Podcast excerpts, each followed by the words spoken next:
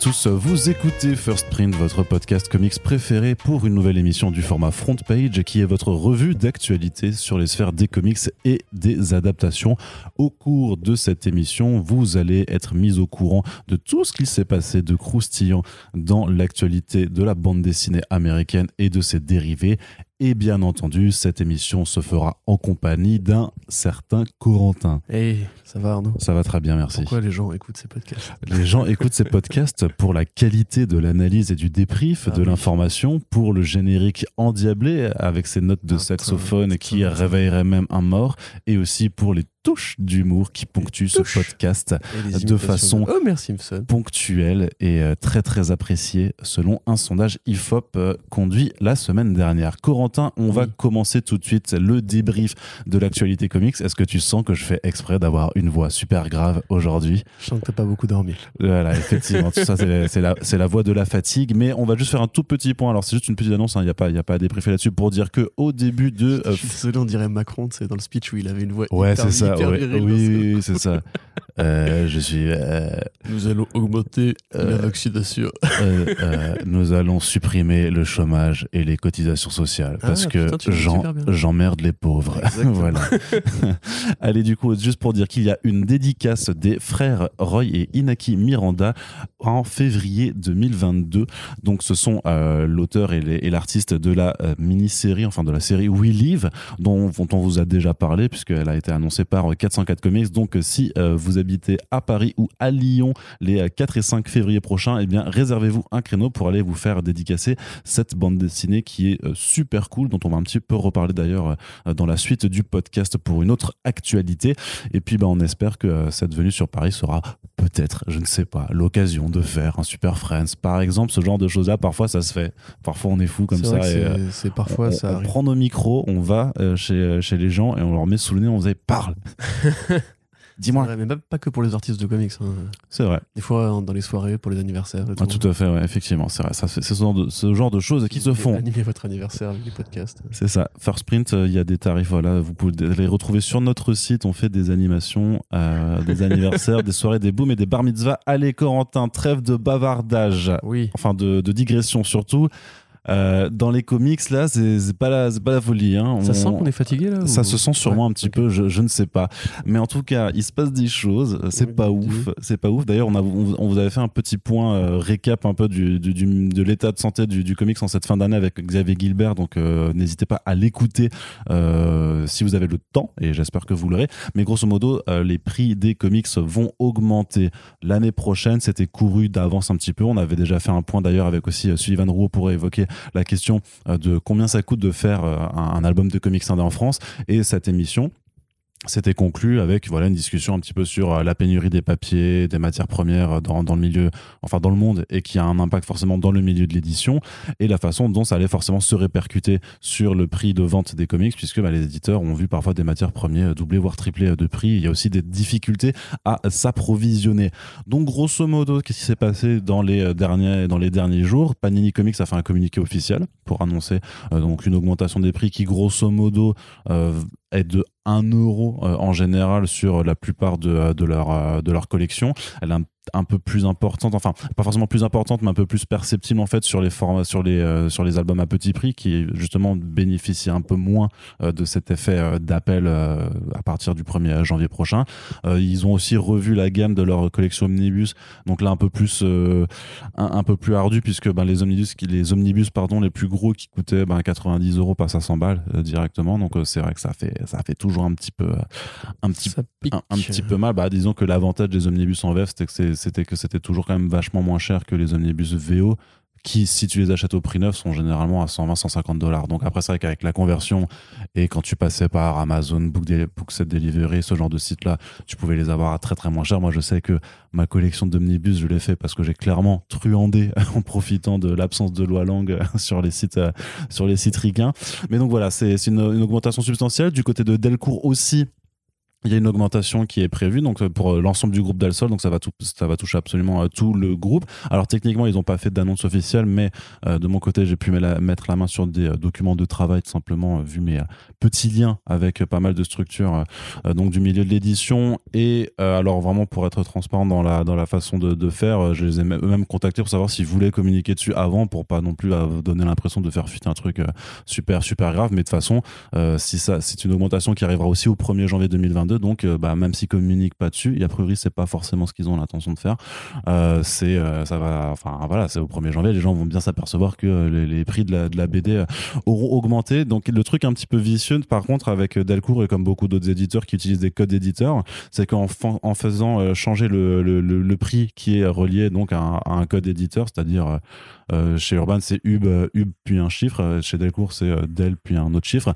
Bah en fait ça devient rétroactif sur sur les albums qui sont sortis avant euh, le 1er janvier 2022 donc ça euh, ça veut dire que bah voilà s'il y a des titres qui vous intéressent encore à l'actuel il vaudra mieux essayer de se dépêcher euh, avant que les prix n'augmentent d'autant plus que l'augmentation est un peu plus sévère chez chez Delcourt. C'est un ouais ouais, bah oui bien sûr Attends, c'est. bah ça, en fait, en fait c'est une, technique qui permet parce que si le prix, avec la loi langue notamment, si le prix est imprimé directement sur le bouquin, euh, bah tu peux pas le changer. En fait, tu peux pas le dire ça augmente. Ouais. Par contre, si c'est un code éditeur, bah en fait, il y a juste à un code éditeur est associé une valeur de prix euh, donc euh, TTC. Et ça, par contre, ben tu vu que le prix a changé, euh, ça, ça peut être rétroactif parce que t'as pas besoin de réimprimer le bouquin puisque c'est c'est pas un prix qui a été mis dessus, mais un code éditeur. Mais chez, c'est- chez Urban, il n'y a pas écrit une, une valeur faciale de prix. euh, non, non, il y a marqué aussi. au C'est des codes. euh, de- non, non, c'est c'est des codes éditeurs. C'est J'étais marqué. sûr d'avoir déjà lu un 28, un 35. euh. Non, non, c'est marqué euh, UB25, UB30, euh, UB15, euh, ce genre de choses-là. C'est pour ça que. ouais. Non, non, mais le, le code éditeur, ça, ça permet d'avoir voilà, ce, ce genre d'opération. Alors, c'est peut-être C'est d'un point de vue logistique un peu plus simple, mais effectivement, c'est pas forcément fair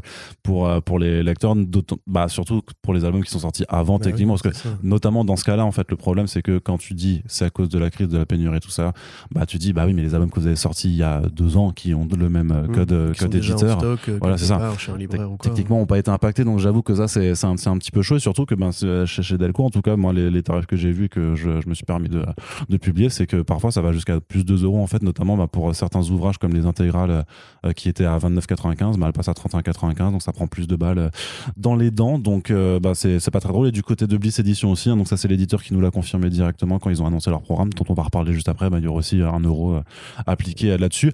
Donc oh, bon bah après si tu suis les éditions euh, Bliss vraiment le catalogue Valiant c'est je sais pas c'est une dizaine d'albums par an. Donc techniquement ça te fait un plus 10 euros sur la, facture de la fin d'année. Donc c'est pas non plus très enfin ça va c'est pas trop grave on va dire. C'est pas trop important. Par contre c'est sûr que si tu suis beaucoup de Marvel ou tous les indés de chez Delcourt bah vu que là c'est plus euh, 10 albums par mois bah ça va ça va ça va quand même faire un peu plus mal au porte-monnaie donc euh, bah toujours on vous invitera à et c'est ce qu'on fait avec First Print en général hein, c'est c'est un peu euh, une, une, sélection en fait on essaie de vous euh, indiquer quels sont les, les, les, comics les plus, les plus quali à lire, ceux qui méritent vraiment votre intérêt. Puis on vous rappellera que c'est important de soutenir les éditeurs indépendants par rapport aux gros groupes. Ça veut pas dire qu'il faut pas acheter de comics chez les gros groupes non plus, parce qu'ils ont aussi des euh, comics de qualité, mais c'est mieux d'aller justement préférer ceux-là plutôt que, euh, bah, que plutôt que les, les croutonneries de, de certains auteurs ou les titres mainstream qui sont pas très, pas très, très intéressants par rapport à d'autres. Corentin, un feedback là-dessus? En feedback, euh, qu'est-ce que tu veux que je dise Quand les prix montent, c'est nul? Ouais. Ça, je pense que c'est une position assez avant-gardiste, positif, hein, quelque non, part, Moi, j'ai pas peur d'aller dans Ouais. les vrais sujets. Non, mais ce qu'il faut dire, c'est évidemment, pour commencer, c'est pas leur faute à tous, et c'est pour ça que tout le marché s'aligne euh, sur la hausse des prix. C'est qu'effectivement, il y a Bon, cette pénurie de papier, il y a une, une évolution naturelle vers la, la survie, entre guillemets, pour essayer de continuer à gagner le premier euro symbolique ou le premier centime symbolique qui permet à la boîte de pas être totalement déficitaire à la fin de l'année, même si beaucoup de boîtes de comics marchent sur des modèles déficitaires à terme. Euh, comment dire? Moi déjà je me pose la question de est-ce que cette, évolution des prix sera euh, maintenue une fois que la pénurie de papier sera Bah passée? ça, non, on n'a jamais vu ça en fait. Bah ouais, je crois ça, pas. par Je- exemple, ça pose un problème. De, de mémoire d'homme, je crois. Mais après, le truc, c'est que techniquement, cette crise, tu vois, le truc, ce qui est, ce qui est un peu chiant là-dessus, c'est que on en parle, on sait qu'elle est là, mais concrètement, tu vois, vu qu'on n'est pas dans ces boîtes et qu'on n'a pas du coup les, euh, devis des, euh, des imprimeurs ou des, fabricants, enfin des, prestataires, on sait pas en fait à quel point vraiment l'impact est fort et surtout euh, aucune idée de combien de temps ça va durer, parce qu'effectivement, on espère tous que ça va durer qu'un certain temps et qu'effectivement ça pourrait être que temporaire. Mais t'imagines, je sais pas, enfin. Je trouve que là, les, deux dernières années nous ont montré que quand les choses vont mal, elles ont tendance à continuer d'aller assez mal en général, qu'il n'y a pas vraiment de, de, de, méga amélioration possible. Et euh, j'ai envie de dire, bah, est-ce que la crise, cette crise-là, est-ce que ça va s'installer pour un an, deux ans, plus, moins, je sais pas, mais euh, je suis, je suis vraiment pas. C'est pour ça que je suis vraiment pas persuadé de toute façon d'un retour en arrière. Hein. Le bois, ça, ça, ça, pousse sur les arbres, j'allais dire, oui. C'est, franchement, t'as des takes de ouf, quoi. Tu vois, temps à pousser, tu vois. Euh, non, mais en fait, il n'y a pas d'analyse particulièrement profonde à à pousser là-dessus, en dehors effectivement d'un constat pessimiste, qui est qu'il euh, y a déjà peu de lecteurs de comics euh, en France, proportionnellement à des gens qui lisent des mangas, où là pour le coup la courbe est, exponentielle ou au franco-belge où il y a un public fidèle qui est encore là. D'ailleurs, techniquement, les, les, mangas aussi augmentent de prix, alors que justement, ce qui avait un peu marqué parce que justement le secteur se portait bien, mais en fait, c'est parce qu'il y a des, voilà, des, des, des, Après, c'est souvent moins des défis derrière. quoi. C'est 70 centimes, je crois, pour le, la valeur faciale. C'est quand même un euro quand même. 6,90 hein, qui passe à 7,50, je crois, j'avais lu un article de l'achat. Ouais, mais parce qu'il y a aussi le prix de. Enfin, il y a un prix symbolique aussi sur le manga par rapport à la valeur que chacun lui, chacun lui accorde. Oui, bien hein, sûr, mais. Euh, déjà, voilà, c'est le problème, c'est que pour un manga, pour le prix d'un comics, euh, t'as souvent plusieurs mangas et que le fait est que beaucoup de gens commencent à se désintéresser un peu du format parce qu'il est trop cher. C'est un des problèmes qu'on aborde nous régulièrement. Le comics, c'est cher par rapport à plein d'autres genre de BD. Alors après, le rapport prix-page reste supérieur au. Ouais, enfin, reste plus intéressant qu'un album de franco-belge en 48 pages. C'est marrant que tu dis ça parce que Xavier, du coup, Gilbert est pas du tout d'accord avec cette question du prix. C'est un, sujet sur lequel. Ah bah, c'est pas juste. Euh, c'est un, un, des facteurs, mais c'est pas, c'est pas forcément. encore une fois une hot tech très puissante. Si les comics étaient moins chers, les gens achèteraient plus. Je pense sincèrement. Bah regarde le pour le printemps des comics, euh, les offres des Ouais, ouais bien sûr, bien sûr, mais c'est ouais, ouais. mais bah écoutez, au, au, sommet du top GFK, ça reste à moins de 10 euros. Tout à fait, mais écoutez le podcast avec Xavier du coup. Oui, non mais c'est multifactoriel, il y a pas de souci là-dessus. Par contre, je pense sincèrement que plus les prix vont augmenter, plus les fans de comics qui sont déjà un public sur lequel on tire beaucoup, je veux dire, on demande beaucoup beaucoup d'argent aux fans de comics pour rester passionnés. Et Panini particulièrement depuis quelques années euh, propose une évolution qui ne fait que, que, que grimper. Et on voit que les gens commencent un peu à tirer la gueule. C'est juste une réalité. Enfin, je veux dire, il suffit pas de dire grosso modo que non, les deux, les deux données sont, sont décorrélées. Euh, moi, y a vraiment, je vois vraiment un danger au fait qu'on n'arrive pas déjà à accroître le parc actuel de consommateurs. autre chose. Et que euh, l'augmentation des prix ne va pas faciliter euh, la, perméabilité du, du, format, quoi. Donc, ça m'inquiète vraiment.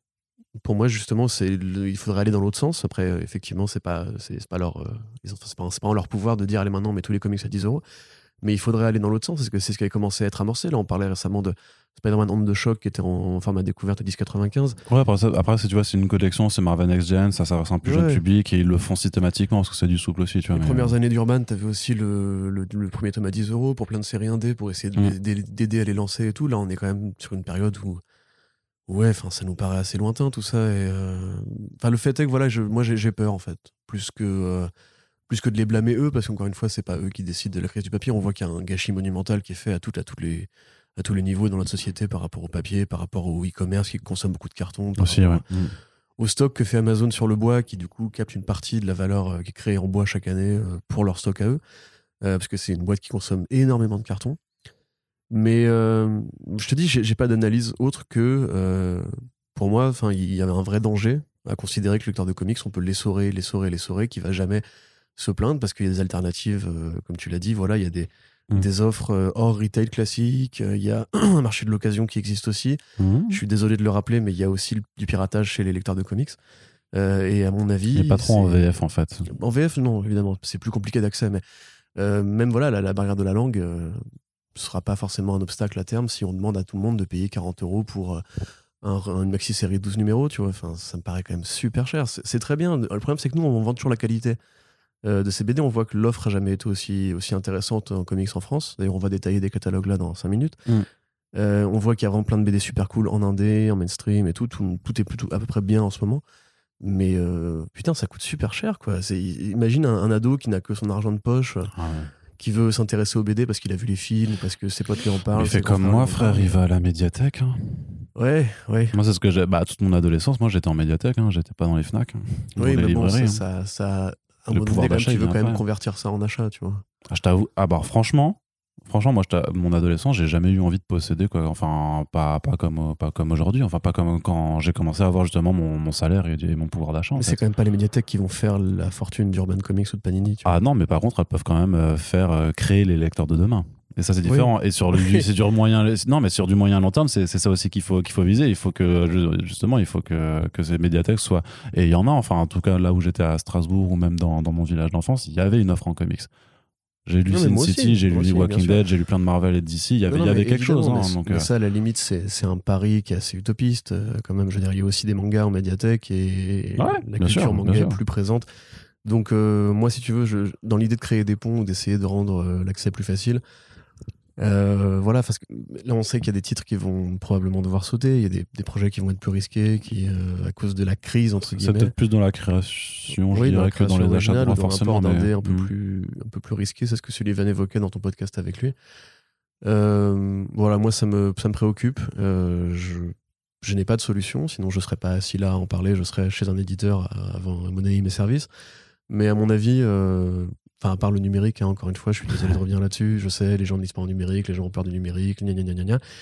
En vérité, il euh, n'y a pas de, la, même, la même empreinte carbone sur le numérique que sur l'impression et la, la, création de BD. Et accessoirement, pardon, mais il euh, n'y a pas de problématique papier. D'ailleurs, c'est intéressant. Oui, mais il y a des problématiques batterie au lithium sur des tablettes que tu utilises pour lire. Quoi. Oui, non, ça c'est encore autre chose. bah, euh, Non, mais attends, attends, il y a des gisements de lithium en Europe occidentale aussi. C'est nous qui faisons le choix de les acheter à des, des dictateurs et, non, mais au-delà de ça, je parle juste que c'est un coût quand même. le matériel électronique a quand même une impact non, mais bien écologique. Sûr, évidemment, mais bon, euh, tu ne sers pas ta tablette que pour lire des, BD. Alors, tu vois, moi, mecs servent pour travailler. Il y a des, Toi, si ah oui, Tu fais rien d'autre à ta tablette Ah non. Hein. Tu, tu, joues pas genre à ah non, Candy non, Crush ah non, je joue plus, je joue plus sur mobile. Tu joues pas à Temple Run 4, 5 Non, non, non j'ai plus le temps de ça. non, mais bref, voilà, ça pour dire simplement que euh, c'est une loi économique. Quand les prix montent, les, les consommateurs euh, baissent. Voilà, quand le prix est supérieur à l'offre en plus et qu'il y a tellement d'offres sur le marché, bah, c'est effectivement préoccupant. Et on est donc préoccupé, Corentin, mais à côté, pour contrebalancer le, karma, eh bien, on est aussi enthousiaste sur des titres qui arrivent l'année prochaine. Donc, on va un petit peu faire le, débrief sur certaines choses qui ont été annoncées. Donc, on recommence, enfin, on revient à Urban, enfin, non, on revient pas parce qu'on les a pas encore abordés. Euh, Urban Comics qui sort notamment The Paybacks de Donny Cates. Oui. Et Geoff Shaw. Oui, tout à fait. C'est vrai, ça, Arnaud Kikou. Mhm. Euh, oui, donc The Paybacks, euh, qui est une série qui se base dans un monde de super-héros parodiques, comme on a déjà vu beaucoup, euh, dans lequel les super-héros, pour pouvoir habiller un petit peu leur cave et se, se payer des Batmobiles, bah, empruntent de l'argent. Et une fois qu'ils ne peuvent plus payer, on leur envoie des recouvreurs de dettes qui voilà, vont se charger de leur péter la gueule, de récupérer leur matos et de les recruter, puisque pour finir de payer leurs dettes, ils vont participer à l'équipe des paybacks et continuer comme ça à entretenir le cycle du capitalisme. Donc euh, voilà, une série, enfin deux séries en quatre numéros, relativement sympathiques. C'est pas du grand Donny Cates, mais on voit que Urban continue d'accompagner euh, les créations qu'il a fait en dehors de son travail chez Marvel, puisqu'ils avaient déjà God Country et euh, The Ghost Fleet. Ça, The Ghost Fleet avec Daniel Bryan Johnson. Tout à fait, ouais. Voilà, qui à mon sens sont plus intéressants que The Paybacks, mais enfin voilà, je pense que c'est cool de voir que Cates prend et que c'est un nom d'auteur maintenant qu'on considère vraiment comme pas juste un scénariste de Marvel, ce qui n'a jamais été. Il a toujours été plus que ça, mais en France, c'est grâce à Venom et euh, bientôt grâce à Thor et Hulk qu'il s'est fait connaître. Thor, c'est déjà publié. Hein. Oui, mais je veux dire que c'est pas encore, euh, enfin, c'est pas encore aussi identifié de Nickets que Venom, qui est quand même son, hmm. son run séminal, comme on dit aux États-Unis.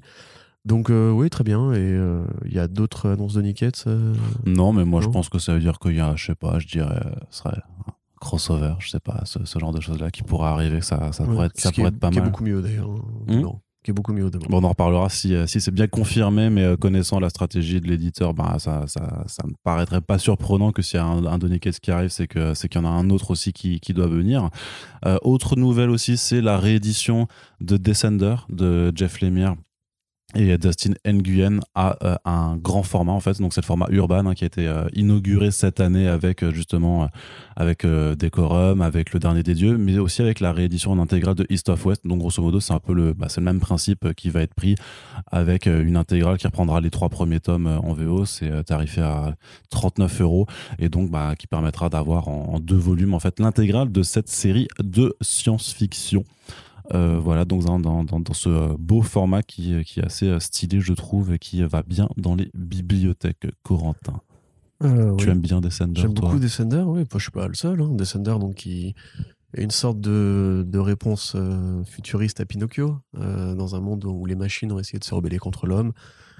Euh, S'en est suivi une sorte de guerre et un traumatisme, et on se va suivre le destin du petit Team 21, euh, qui serait ou ne serait pas l'espèce de messie de, euh, du genre robotique. Euh, c'est magnifique, ça a valu d'ailleurs un prix à notre bon Dustin Nguyen, c'est sa palette un peu pastel, euh, très bleue, très, En rose et très blanche là. surtout. Mm, mm. Ouais, en aquarelle. Et ça a après, plus tard, euh, généré le spin-off, entre guillemets, Ascender, qui est une sorte de renversement qui est plus euh, fantastique, pour le coup, plus magie. Donc, euh, c'est partie des grandes séries, en fait, de la génération Image Comics euh, moderne. Quoique ça s'est lancé vers 2014-2015, je crois. Ouais, bah c'est post. En fait, voilà, c'est c'est vraiment dans, la, dans, dans cette paire d'années entre 2012 et 2015 où vraiment tous les grands titres de. C'était le nouvel âge d'or de, des, Mm. des, des- justement de, avec, après les- avec l'exode des auteurs de- du mainstream vers l'indé. Ouais, beaucoup de gens avaient découvert un peu le Jeff Lemire indé à ce moment-là, parce que il sortait juste de Animal Man et euh, de son travail chez DC en règle générale, Green Arrow et tout. Euh, et c'est effectivement voilà un petit peu l'un des grands trucs qu'il a fait par rapport à l'enfance, par rapport à ce héros euh, très jeune, dans la continuité de Sweet Tooth et en attendant d'autres projets qu'il a fait ensuite. Donc c'est très bien, et effectivement ça mérite euh, ce genre de réédition euh, de belle taille. Tout à fait. J'ai pas plus que de choses que ça. à ajouter. Non, Je non, mais t'inquiète pas, c'est- dire, les gens ils connaissent. hein. On en reparlera forcément au profit d'un d'un back issues très certainement. Autre annonce également, euh, le Strange Adventures de Tom King et euh, Mitch Gerads et euh, Evan Shiner, mais aussi une Justice League par Joe Kelly. C'est-à-dire qu'on reprend un petit peu, bah, ils avaient annoncé déjà hein, de, quelques, de nouveau, c'est des auteurs présentent certaines Mhm, choses, et donc là, on, on repart un petit peu sur cette politique pour réaborder voilà, un passage de la Justice League par un auteur. De toute façon, toute la politique d'Urban, ça reste de gravité autour des auteurs, parce que même Mm. là, tu parles de Strange Adventures, voilà, on sait qu'Urban a quasiment tout le catalogue. Euh, je vais peut-être une bêtise, remarque. Tom King, qu'est-ce qu'il a fait en Indé à part ça? Bah, Pas Tom King, justement, il a rien fait en Il a Indé. rien fait en Indé. Son Bah, premier créateur own, c'est avec Elsa Chartier, ça arrive l'année ouais, prochaine en VO. Donc, il avait euh, écrit un bouquin, euh, mais qui n'était pas de la BD, qui était un, un essai en fait, mais c'était il y a longtemps, c'était forcément pas, du coup pas considéré comme du comics. Euh, donc oui, voilà, on sait qu'effectivement, de Urban Comics soigne un petit peu tout ce qui est. Bah, le seul truc qu'ils ont pas pu publier, c'est la vision parce que c'est chez Marvel, hein. enfin c'est chez Panini. Du coup, C'est tu vrai. vois. C'est Ça, ça, ils auraient essayé de le faire, ils auraient fait Eh, eh, vas-y, Panini, laisse, lâche, Tu nous- tu nous lâche le truc, même, c'est nous qu'on l'a lancé et tout. Euh, mais donc oui, voilà, c'est donc deux projets. Alors Joe Kelly, c'est euh, c'est moins connu. Euh, c'est Justice League, mais en fait, c'est la série de JLA. Donc c'était, rappelez-vous, la fin des années 90, quand la, Justice, la Justice League pardon, avait été éclatée pour donner différents projets de, de spin-off ou de séries solitaires. Grant Morrison était arrivé, avait rassemblé l'équipe pour un run qui est considéré comme l'un des plus grands runs de la Justice League toute son histoire. Euh, Mark Wade avait pris la suite. C'était pas encore le Mark Wade euh, qu'on connaît, mais c'était déjà un bon Mark Wade. Et ces deux, enfin ce couple de runs là est considéré voilà comme la raison pour laquelle cette grande série de JLA est très importante. Joe Kelly arrive en troisième vague, donc du coup il est forcément après il passe après deux géants. euh, donc c'est un peu plus compliqué pour lui, mais il a fait des choses intéressantes. Il a commencé par des séries, enfin des, des arcs un peu plus isolés, un sur Wonder Woman, un sur Batman Plastic Man. Après, il a fait, euh, le, alors je sais pas comment il traduirait ça, mais l'âge d'Obsidian ou The Obsidian Age simplement, euh, qu'un crossover dans lequel la Ligue. euh, alors c'est c'est à la fois très décrié et très apprécié en fait. C'est souvent considéré soit comme un, un truc sous-estimé, mésestimé, et ou bien un truc vraiment culte et que les gens ont bien retenu, etc. Donc euh, c'est typiquement ce genre de run où ça passe ou ça casse en fait. C'est si Mm. vous avez aimé justement plus le travail de Morrison ou Wade, euh, il se peut que ça vous paraisse un petit peu en deçà. Par contre, si vous aimez ce qu'a fait Joe Kelly euh, en mainstream, parce que là on est vraiment à cette époque, euh, tu sais, du dessin de cartoon, enfin du dessin cartoon dans les comics, où Ouais. tous les personnages étaient ancrés avec des, des contours super épais, avec des proportions anatomiquement incorrectes, mais c'est pas grave parce que c'était un peu la mode à l'époque. Donc euh, ouais, c'était pas mal. Enfin, moi j'en ai lu quelques-uns et c'était plutôt pas mal. Après, euh, Strange Adventures, donc je pense pas qu'on va vous refaire le pitch maintenant, simplement voilà, c'est encore une fois un truc qui parle un petit peu des années de guerre de Tom King et plutôt du retour au pays pour les vétérans qui ont commis des crimes de guerre et qui se font pincer a posteriori, dont on interroge, on interroge pardon, euh, métaphoriquement tout le passé des, vétérans euh, américains en Afghanistan et en Irak, euh, à travers la figure de Adam Strange, qui est du coup cet explorateur spatial qui a été sur Ran lors de la guerre Antanagar, qui a fait, enfin en l'occurrence avec les Pictes, qui a commis des atrocités, on ne sait pas encore lesquelles, mais ça va être le but du volume et sa femme Alana, qui est la princesse de Ran, euh, va essayer de le couvrir hein, comme une lionne. C'est Mitch Gerads, Evan Shiner, c'est super bien et euh, bah, vous devez lire ça. Voilà, tout simplement. Voilà. Ça, ça serait qu'on l'a quand même déjà pas mal dit dans ce podcast depuis euh, que Strange Adventures, c'est c'était bien. On enfonce le clou, c'est pas, tu vois. c'est- Hein?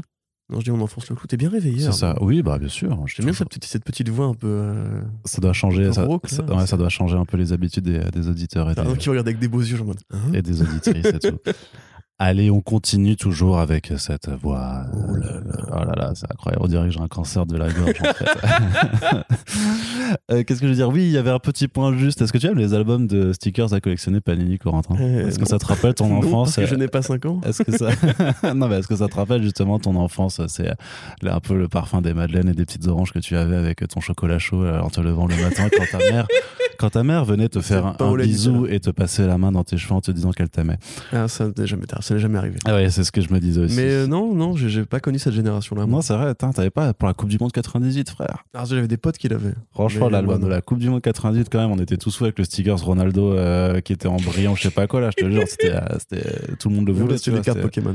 c'était compliqué. C'était un peu plus tard, les J'aurais cartes dû les garder comme ça, j'aurais pu les vendre et devenir riche. Exactement. Enfin bref, tout ça pour dire que euh, en 2019, euh, Panini, la branche justement qui fait des albums de stickers à collectionner, avait sorti un album Marvel 80 ans, donc avec plein de stickers et aussi de cartes en fait, parce que maintenant il y a aussi des cartes à collectionner. Et bah figure-toi que oui, euh, dans ce milieu-là, il y a plein de gens comme toi et moi, des trentenaires voire plus, qui sont très nostalgiques de ça ou juste qui, qui kiffent vraiment juste le, le- le délire parce que bah t'as les stickers à collectionner, mais tu peux les échanger tout ça. Et donc, il y a un nouvel album qui est sorti là en ce moment qui s'appelle Marvel Versus. Alors, le principe est relativement simple c'est que sur chaque page, en fait, t'as d'un Il est côté. gentil, il est méchant. Mais ce qui est marrant, c'est que, franchement, tu sais ce que moi, dit, je, je sais que ça n'a- ça n'a- il y a aucune volonté derrière, tu vois. Mais le fait est que les héros sont toujours sur la page de gauche, alors que les vilains sont sur la page de droite. Sous-texte. Et moi, moi je, je veux pas dire que les, les albums de stickers sont politiques aussi depuis 80 ans, en fait. Mais pour moi, ça veut, ça, ça veut clairement dire quelque chose. Je veux dire, quand t'as Galactus de droite, voilà, c'est, c'est, Oui. c'est- voilà, ça veut dire quelque chose, clairement. Et donc voilà, et et t'as des cartes aussi, t'as une cinquantaine de cartes et je crois que c'est 176 stickers en, en tout. Et mais en fait, par rapport à l'album Marvel 80 ans, il y a deux, deux différences de taille. Euh, d'une part, c'est que l'album est cartonné cette fois, donc je pense que clairement, ça veut dire que ça, c'est un public plus adulte que forcément que, que des gamins. Non, mais c'est con, mais les, les gens aiment le cartonné. Et aussi, par contre, ça c'est un peu moins bien, je trouve, c'est que les cartes, justement, dans l'album 80 ans, c'était sur des, dans des euh, pochettes plastiques à mettre qui étaient intercalées entre, entre les planches. Arrête de te foutre de ma gueule. Moi, je- Je moi ça, mais moi, ça me fait kiffer, ce genre de trucs, ce genre de conneries, ça me fait vraiment Après, kiffer. on parle de pénurie de papier. Ouais, bah oui, certes. et, euh, et par contre, là, bah, c'est plus dans des planchettes plastiques. En fait, il y a une, en fait, il y a une boîte en carton à construire soi-même qui est séparée. Tu les mets dedans. Et, euh, et, euh, et du coup, bah, je trouve que c'est juste parce que tu es obligé d'avoir un truc séparé. Donc, c'est un petit peu moins bien pour juste le principe d'avoir tout au même endroit. Mais bref, moi, je voulais quand même passer un Bah, message. S'il y a des auditeurs, auditrices parisiens qui, à qui il reste encore tous des stickers et des cartes de, justement de l'album Marvel 80 ans 2019, le mien n'est pas complet et j'aimerais bien euh, le compléter. Voilà, c'était Ah, un- c'est pour ça que dans la news, t'avais écrit, juste on un a- vous prétexte. vu sur Facebook échanger des stickers et on vous juge pas. En fait, c'était de toi dont tu parlais. Mais de moi et de plein d'autres. je peux te lister des dizaines de gens euh, qu'on connaît très bien Vas-y, qui, qui, une dizaine de gens. Quoi. Non, mais pas ici. une dizaine de gens. Écoute, on faisait ça en 40, maintenant c'est fini, d'accord Tu vois, voilà, il y a des choses qui ne se font plus en France euh, maintenant, donc euh, on fera pas de délation dans ce podcast, je suis désolé. Mais on sait que vous êtes là, on sait que vous nous écoutez, donc n'hésitez pas à m'envoyer un DM, j'ai un album à compléter. Allez, du coup, on repasse du côté des comics, puisque je ne te demanderai pas ton avis sur la, sur la- que cette sur la news question. Mais elle est trop bien, ah, elle est trop... Mais moi, je... Ah. Ah là là, tu sais pas t'amuser, Coco. Ah bah clairement, clairement, a- bah, bah, je sais pas, je pense que toi dans ton dans ton cerveau il y a un enfant mort en fait, c'est assez terrible. quoi. Mais l'enfant dans mon cerveau, il a jamais eu de sticker Panini. Ouais, mais il, est- bah, il était mort né, alors je sais pas, c'est horrible. C'est-à-dire que t'es né avec la mentalité d'un gars de 30 ans, je sais Mais pas, non, je suis né avec la mentalité d'un mec qui consommait pas comme un connard à 5 ans. Mais c'est pas une question d'être un connard, euh, les gens. Oh là là, c'est fou quoi. Mais, mais à ce rythme-là, tout le monde est un connard alors consumériste du moment Oui. que tu joues avec autre chose qu'avec des bouts de bois. Oui. Ok, ça marche. Tout à fait. Ok Jean, euh, ok Jean-Michel anarchiste. Allez, on- c'est pas possible. Allez, on continue du coup à, à, à faire un peu le débrief de ce qui arrive en 2022 en comics et du côté de iComics, ben voilà, c'était un peu le gros déballage euh, de euh, d'albums qui vont arriver avec quand même quelques très très beaux titres que on attend avec impatience pour l'année prochaine. Alors déjà juste faire un petit point que le fameux tome 7 de la série Lock and Key donc euh, The Golden Age qui doit comprendre la mini-série Impel Battalions Go et euh, le crossover avec Sandman arrive enfin euh, au mois de mai prochain. Après avoir été annoncé, reporté, reporté, reporté, je crois qu'il y a des, euh, c'est IDW qui, euh, qui casse un peu les pieds, mais grosso modo, ça arrive, ça finira par arriver au printemps prochain. Donc, euh, enfin, une vraie grosse dose de Lock and Key, puisque le, le, court album Ciel et Terre de cette année était fort sympathique, mais ma foi, c'était 100 pages à peine, donc ça, ça, ça ne suffisait pas à avoir sa dose de Lock and Key. C'est pas la saison 2 de la série Netflix qui va changer, améliorer quoi que ce soit. Donc ça, c'est plutôt cool. Mais justement, il y a un petit focus sur Joe Hill qui est fait euh, l'année prochaine, puisqu'en fait, euh, l'éditeur va rééditer les deux premiers tomes de la série The Cape, qui avait été publié d'abord chez Milady Comics, donc euh, l'ancienne, l'ancienne ancienne comics de, de Brajlon, et notamment, en fait, la réédition de ces deux premiers tomes au mois de juin et juillet prochain va permettre d'amener le troisième qui a été, qui était inédit pour le moment, et donc qui va, voilà, qui va, qui va pouvoir se, être redécouvert auprès du public français. attends, mais The Cape, c'est pas, c'est pas Joel? Si, c'est vrai, si, c'est Joel. Non, c'est une nouvelle de Joel qui a été adaptée en comics. oui, pardon. Euh, Jason Caramella. Oui, pardon. Bah, c'est sur une histoire de Joel et ensuite adapté par Jason Caramella. Voilà, et illustré par euh, Zach Howard. Voilà. Et ça parle de quoi alors? Bah, On s'en fout. Enfin, je... Oui, d'accord. Bah, c'est un mec qui trouve une cape euh, voilà. volante. Et avec son meilleur pote, ils vont se taper sur la gueule pour savoir qui va l'avoir. C'est un peu Chronicle dans le Midwest américain. Il y a eu un spin-off sur la guerre du Vietnam avec la cape aussi. Et il y a eu une suite récemment qui est The Cape Fallen, euh, où il n'y a toujours pas Joe Hill, c'est toujours juste euh, Jason Camarella. c'est Joe Hills, euh, c'est Joe Hills, The Cape. C'est exactement un petit peu, bah, c'est comme souvent avec Stephen King ou Neil Gaiman, Neil Gaiman's machin, etc. Donc ouais, je, je, je, le précise quand même parce que c'est pas exactement du niveau de qualité qu'on espérait d'un Joe Hill en fait. Hein. C'est faut pas, enfin si vous avez lu Plunge ou Basket Full of Heads, etc. C'est pas exactement pareillement écrit, on va dire. D'accord, ouais. Bon, là, c'est une nouvelle, donc pareil, sur un mec qui trouve une cape. Euh. Et dans, et dans cette même optique, du coup, dans cette adaptation de nouvelle, et eh ben, en fait, il y a euh, Rain, du coup, donc euh, l'adaptation justement d'une autre nouvelle de, de Joel qui arrive dans le nouvel imprint de d'Image Comics qui est chapeauté notamment par Ash... Ashley Wood? Ouais, ça, ça, Ashley Wood, ouais. ouais. Ouais, c'est ça, voilà. Et qui est donc euh, écrite par euh, M. Booher et qui est dessinée par Zoé Thorogood, dont on vous a déjà parlé, puisque c'est elle qui est fait euh, dans les yeux de Billy Scott, qui, est, bah, voilà, qui arrivera l'année prochaine chez, chez, aux éditions Bubble. là, c'est un couple de nanas qui emménage en banlieue et il se met à pleuvoir des éclats de cristaux qui peuvent tuer des gens et, et c'est cool. Et ça fait, ça fait peur ça fait réfléchir. Ça... Oh, ça fait réfléchir comme une chanson d'Orelsan, tu veux dire Ça fait réfléchir. Ah, c'est incroyable ça. D'adolescence.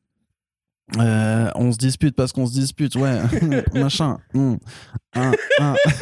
Pardon. Alors, ouais, les comics indés se vendent pas parce que personne les achète. Basique. ça ferait un mètre de morceau, ça. Ouais, faudrait le faire. En fait. faut, faut, qu'on fasse un, basique simple sur les, euh, sur les comics, quoi. Et les prix augmentent, les gens achèteront pas plus. Ouais, c'est ça. Si tu brades des comics, c'est normal que les gens se ruent dessus. Basique. Allez, on continue. Putain. Euh, alors, du coup, euh, politique d'auteur également hein, du côté de, euh, de, de iComics avec Ramdi, qui est quand même, bah voilà, qui est, bah, on va quand même dire que c'est iComics, je pense, qui a fait les travaux en premier en apportant The Savage Shores, donc son, un, de ses premiers titres en indé. donc, bah, l'éditeur continue d'explorer tout ce qu'a fait l'auteur. on avait déjà parlé de Radio Apocalypse dans un précédent front page, mais il y a aussi donc euh, le roman graphique Blue in Green, euh, qui voilà, qui est aussi dessiné par Anand Kay, donc euh, histoire de, de, fantômes sur fond de, de, musique jazz, qui est absolument somptueux. On en a parlé dans un back issue, c'est de la frappe. Anand Kay, c'est le fils caché de Bill Sienkiewicz, grosso modo, et de Dave McKean. voilà, c'est somptueux graphiquement. J'aimerais bien, j'aimerais vraiment, vraiment, vraiment, notamment pour Blue in Green que iComics euh, aille changer sa, ses formats en fait, qu'on fasse un truc un peu plus grand, peut-être un peu plus gros, enfin un autre, euh, voilà, quelque chose d'un, parce que ça le mérite, euh, c'est ça, ça, le mérite vraiment. Tintin iComics. Alors change tes formats. Tintin, Tintin, Tintin. Écoute-moi bien, jeune Morguet. Tintin?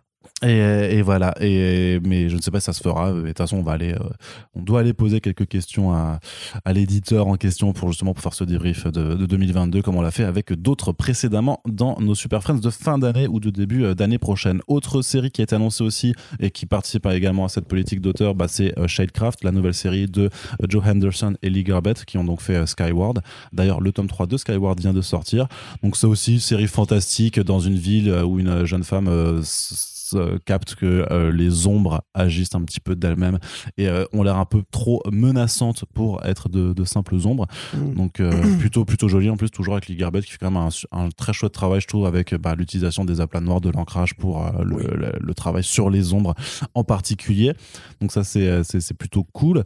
Euh, The Last Ronin est annoncé pour octobre prochain. Donc ça c'est c'est bien ça ça va ça met du temps à arriver mais parce que la série connaît d'énormes retards de publication en VO c'est assez euh, c'est un syndrome euh, Doomsday Clock hein, grosso Ouais. modo très clairement. Enfin, plus encore parce que c'est un syndrome. euh, on a changé deux fois de dessinateur et le deuxième qu'on a choisi, en fait, il a été réécrit deux fois le numéro 2. Ouais. Donc, euh, ouais. Bah, a priori, ils ont été pris de court par le succès du premier numéro, donc ils ont essayé, décidé de faire un truc massu. massu. Euh, Mm. Mais c'est super bien, hein, vraiment, il faut, euh, il faut lire euh, The Last Ronin parce que c'est le DKR des Tortues Ninja, c'est même pas une figure de style, c'est vraiment le DKR des Tortues Ouais, bien Ninja sûr. Au point que ça imite vraiment la narration de Frank Miller. Avec une dernière tortue dans un monde où le Shredder a gagné, les, héritiers du Shredder dominent euh, New York. Et bah, une dernière tortue va essayer de venger euh, les frangeaux à coups de saille et à coups de bâton et à coups de katana. Et c'est beaucoup trop bien. Allez, ça, donc ça, ça fait plaisir. Qu'est-ce qui fait plaisir également? Bah, c'est, Alors ça, c'est marrant, c'est un choix par contre que j'aurais pas forcément euh, anticipé de, la part d'iComics. Donc c'est le titre Bermuda de John, de John Layman, donc euh, bah, euh, créateur de, de euh, et, dessiné par Nick Bradshaw. Donc une histoire un peu très pulp slash golden age d'aventure en fait sur en fait sur une île où justement une, une fille qui s'appelle Bermuda, mais qui porte pas de Bermuda, attention. En fait, c'est une île peuplée de dinosaures. Il y a un, un jeune homme qui se crache dessus et qui va bah, découvrir ce- cet univers qui avait notamment, on en avait parlé parce qu'en fait, entre son annonce et la publication initiale, en fait, il s'était écoulé deux ans. Il avait, il avait fallu Mhm. deux ans pour que le titre sorte enfin chez IDW. Donc, euh, à, à voir. Enfin, je trouve que pour le coup, c'est pas forcément quelque chose que. Que je, auquel je m'attendais, mais pourquoi pas, parce que John Layman, bah, c'est un très bon auteur de comics. Et après, on arrive un peu dans, le lourd, enfin de moi ce qui me fait euh, personnellement le plus plaisir, bah déjà c'est euh, l'annonce, euh, alors peut-être en fin d'année prochaine ou début 2023 sinon, mais de Post Americana de Steve Cross, dont on vous avez aussi parlé dans, un back issues, donc imagine que bon il y a eu voilà il y a eu l'éclatement de la société américaine, les plus riches se sont doivent se, devaient se réfugier dans, des bunkers, enfin les politiques et tout ça, sauf qu'en fait au lieu justement de, des gens qui savaient gouverner, ben en fait c'est juste les nantis qui sont allés se réfugier en laissant bah, les, les pauvres grosso modo à la surface et puis ben quelques années Les euh, cannibales. voilà quelques années euh, plus tard ben, en fait euh, bah, il y a cette, la rencontre en fait de, de- de- justement de ces gens qui s'étaient isolés avec euh, avec le avec le vrai peuple et bah c'est taré c'est violent c'est euh, vulgaire c'est euh, C'est mais tout ce que t'aimes. c'est de la voix, c'est trop bien. Et c'est- généreux parce que Steve Cross aussi au dessin. Donc, si vous aviez apprécié euh, Maestros euh, chez, chez iComics aussi, bah voilà, c'est euh, dans le même registre et tout. C'est Mhm. très, très punk. C'est Mad euh, Max quand même. mais- Ouais, c'est très, mais c'est un défouloir, quoi. Mais c'est trop bien, quoi. Voilà. Ouais, Donc, ça, c'est super cool. C'est drôle. On vous en reparlera, ce sera mortel. Et puis aussi, euh, le prochain projet de Joe Kelly et euh, Jiken Nimura, donc euh, l'équipe créative de I Kill Giants, donc qui a fait un nouveau euh, roman graphique qui s'appelle Immortal Sergeant. Donc en fait, ils vont faire vraiment une coédition euh, entre la France et les États-Unis parce que ça fait depuis 2018 hein, que Joe Kelly en parlait. Donc ça a pris vraiment son temps à voir le jour. Et bah voilà, donc ça, donc pas trop d'indications encore sur, sur ce que c'est. Il y a quelques planches qui étaient montrées en vidéo euh, je sais pas, par l'éditeur où on parle de, de road trip grosso modo, mais c'est encore assez très flou sur, sur les contours de l'histoire. Mais par contre, bah, on reconnaît immédiatement la patte de, de Nimura et euh, bah, de toute façon, l'équipe créative, elle, elle est trop bien. C'est, content? c'est- ah, je suis ultra content, hein, je t'avoue. euh. Non, moi, je suis content de, de ce programme en général. Enfin, il y a plein de titres qui, qui m'intéressent, que je connais déjà ou que j'ai envie de redécouvrir euh, ou de me lancer dedans en VF. Donc, moi, je suis chaud. Chaud patate, je sais pas si toi tu es chaud à chocolat Non, plutôt. tout, est, tout est nul. Tout est nul. Ça sert à rien, il faut acheter du panini. J'ai reçu un chèque pour dire ça. Non, non, bah Blue and Green, super. euh, Post Americana, super. Rain, cool. Radio Apocalypse Euh, aussi. bon, The- franchement, The Cape, moi, je le conseille vraiment pas. hein. Je, trouve, euh, je trouve ça assez vulgaire. Ça ressemble beaucoup à ce que faisait euh, Mark Millar euh, à l'époque de, de ces années chez Icon. C'est vraiment genre moi, une série qui a un bon gimmick, qui a l'air cool, qui très vite va vers la violence et le côté un peu nihiliste. Et, Bah ouais, c'est ça qu'on veut. Et ouais, c'est Chronicle, mais en version un peu blaireau, quoi. Enfin, c'est un peu Chronicle au barbecue, tu vois. Mhm. Et du coup, Bah, une euh, bonne saucisse, toi, t'aimes bien bonne ça, saucisse je sauce barbecue. euh, On est content, on n'est pas content. En plus, c'est pour l'été. En plus, ça sort pour l'été. Il y a trois tomes qui arrivent en juin, juillet, août. Clairement, c'est le tome parfait pour accompagner tes barbecues. Et je tiens à dire un truc, c'est que l'héroïne Bermuda avait bien un Bermuda au début. Oui, mais Euh, qu'elle ne l'a plus. visuel, Elle ne l'a plus depuis. Et ça s'appelle Bermuda parce que en fait, ça, ça se passe dans le triangle des Bermudes. De- Oui, bien sûr. Voilà. Non, non, les avions sont écrasés ici, c'est vrai. Je pense que non, mais d'accord, mais je pensais que c'était plus rigolo du fait que si elle portait un Bermuda, Ouais. elle s'appelle comme ça. C'est ce que je te dis, c'était le projet original. Voilà. Et alors que C'est plus le cas maintenant. mais du coup, elle porte un pantalon et ça s'appelle pas pants. Tu non, vois, elle a un short. Un short? Ah bah ça aurait pu s'appeler short du coup. Ouais. T'imagines Mais du coup, il n'y a pas de triangle des shorts. Alors imagine, tu t'appelles en fonction de, euh, de ce que tu portes. Donc aujourd'hui, Corentin, ce sera t-shirt rayé et euh, moi, ce sera euh, pyjama. c'est un t-shirt. C'est pas, un t-shirt, ah merde, c'est un manche longue. Manche longue. Manche longue rayé alors. On va Toi, c'est toujours pyjama en fait. Ouais, c'est ça. Toujours. Triangle des pyjamas. Allez, euh, Corentin, on continue avec une autre, un autre, euh, une autre annonce de programme. C'est du côté de Bliss Edition aussi, où on sait un petit peu euh, ce qui nous attend pour le début d'année prochaine, puisqu'ils ont, voilà, c'est donc Bliss maison, d'édition indépendante qui, voilà, qui sort pas non plus euh, 50 titres à l'année. Donc c'est l'avantage avec des éditeurs comme iComics 404 ou, ou, ou, ou, ou Bliss en fait, c'est qu'on peut faire tout le, programme de toute une année assez rapidement. Quand, quand des Delcourt, Urban et Panini, bah oui, ils ont, ils ont beaucoup trop d'albums et ça nous prendrait 5 heures pour débriefer euh, tout ce qui sort juste sur 3 mois. Donc grosso modo, par contre, moi ça me fait plaisir parce que c'est vrai que la fin d'année était compliquée, enfin pas compliquée, mais dans- en termes de sortie, bah, depuis le, très très très chouette rail de euh, d'Anamnet, en fait, on a eu en fait que des rééditions tout simplement. Du, euh, bah, il y a eu une, intégrale du Ninja notamment de de Matt Kint. On a eu euh, voilà une réédition du cycle psiotique de Joshua Dysart. Donc que des bons comics hein, qu'on vous recommande. Mais en termes de nouveautés, euh, c'est pas c'est pas encore ça quoi, vous voyez. Et pourquoi? Mais parce que euh, Bliss, euh, non pas Bliss, pardon, parce que Valiant, euh, c'était la propriété de DMG, là, une entreprise chinoise qui en a rien à foutre des comics et qui du coup, eh ben, euh, fait que euh, Va- euh, fait que Valiant depuis un an, depuis la crise là, eh ben, Mais c'est Monsieur Mackay là Oui, Il oui. est foiré. Mais non, ah, il est vachement bien. Mais non, c'est comme ça, faut faire Monsieur Mackay, tu vois. Attends, Monsieur, Arrête, enchaîne. je vais faire me- Monsieur Garrison. Je fais que je fais comme il fait.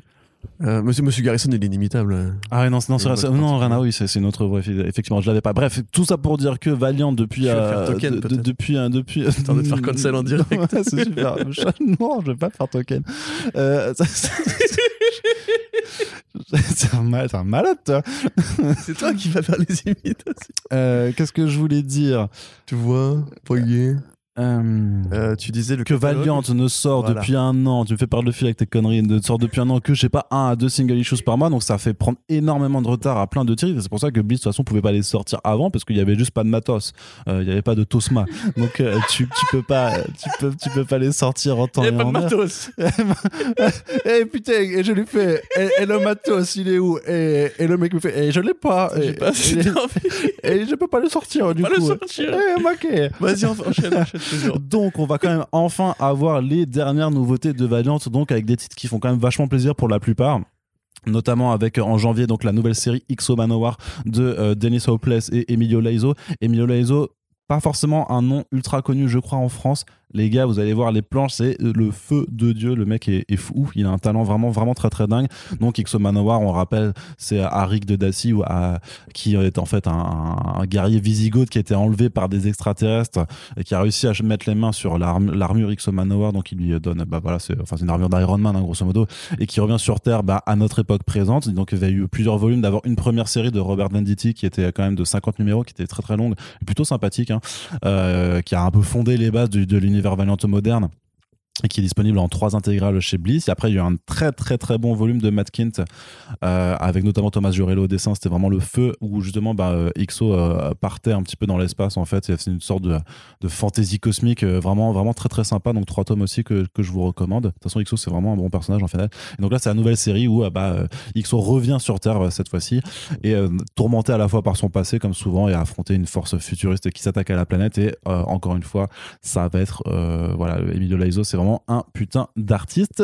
Autre titre qui arrive autre nouveauté donc c'est euh, la mini-série euh, Doctor Tomorrow euh, que je n'ai pas lu pour le coup, donc qui en fait voit, c'est la reprise d'un concept, d'un vieux concept de, de Mark Wade en fait, qui est remis au goût du jour et grosso modo, alors c'est écrit par Alejandro Arbona et c'est et, euh, et c'est et c'est dessiné par euh, Jim Tow et en fait c'est voilà un jeune garçon qui s'appelle Bart Sims qui rencontre en- qui est fan de super-héros et qui un jour rencontre en fait une version future de lui-même qui est et- qui est un super-héros qui s'appelle Doctor Tomorrow et qui va lui-même lui donner en fait son costume de super-héros pour qu'il devienne aujourd'hui le super-héros qui doit être demain. Donc super-héroïsme, voyage dans le temps, machin. Donc voilà, plutôt euh, pour pourquoi pas, je vous avoue, je, je n'ai pas jeté un œil depuis depuis euh, depuis la sortie.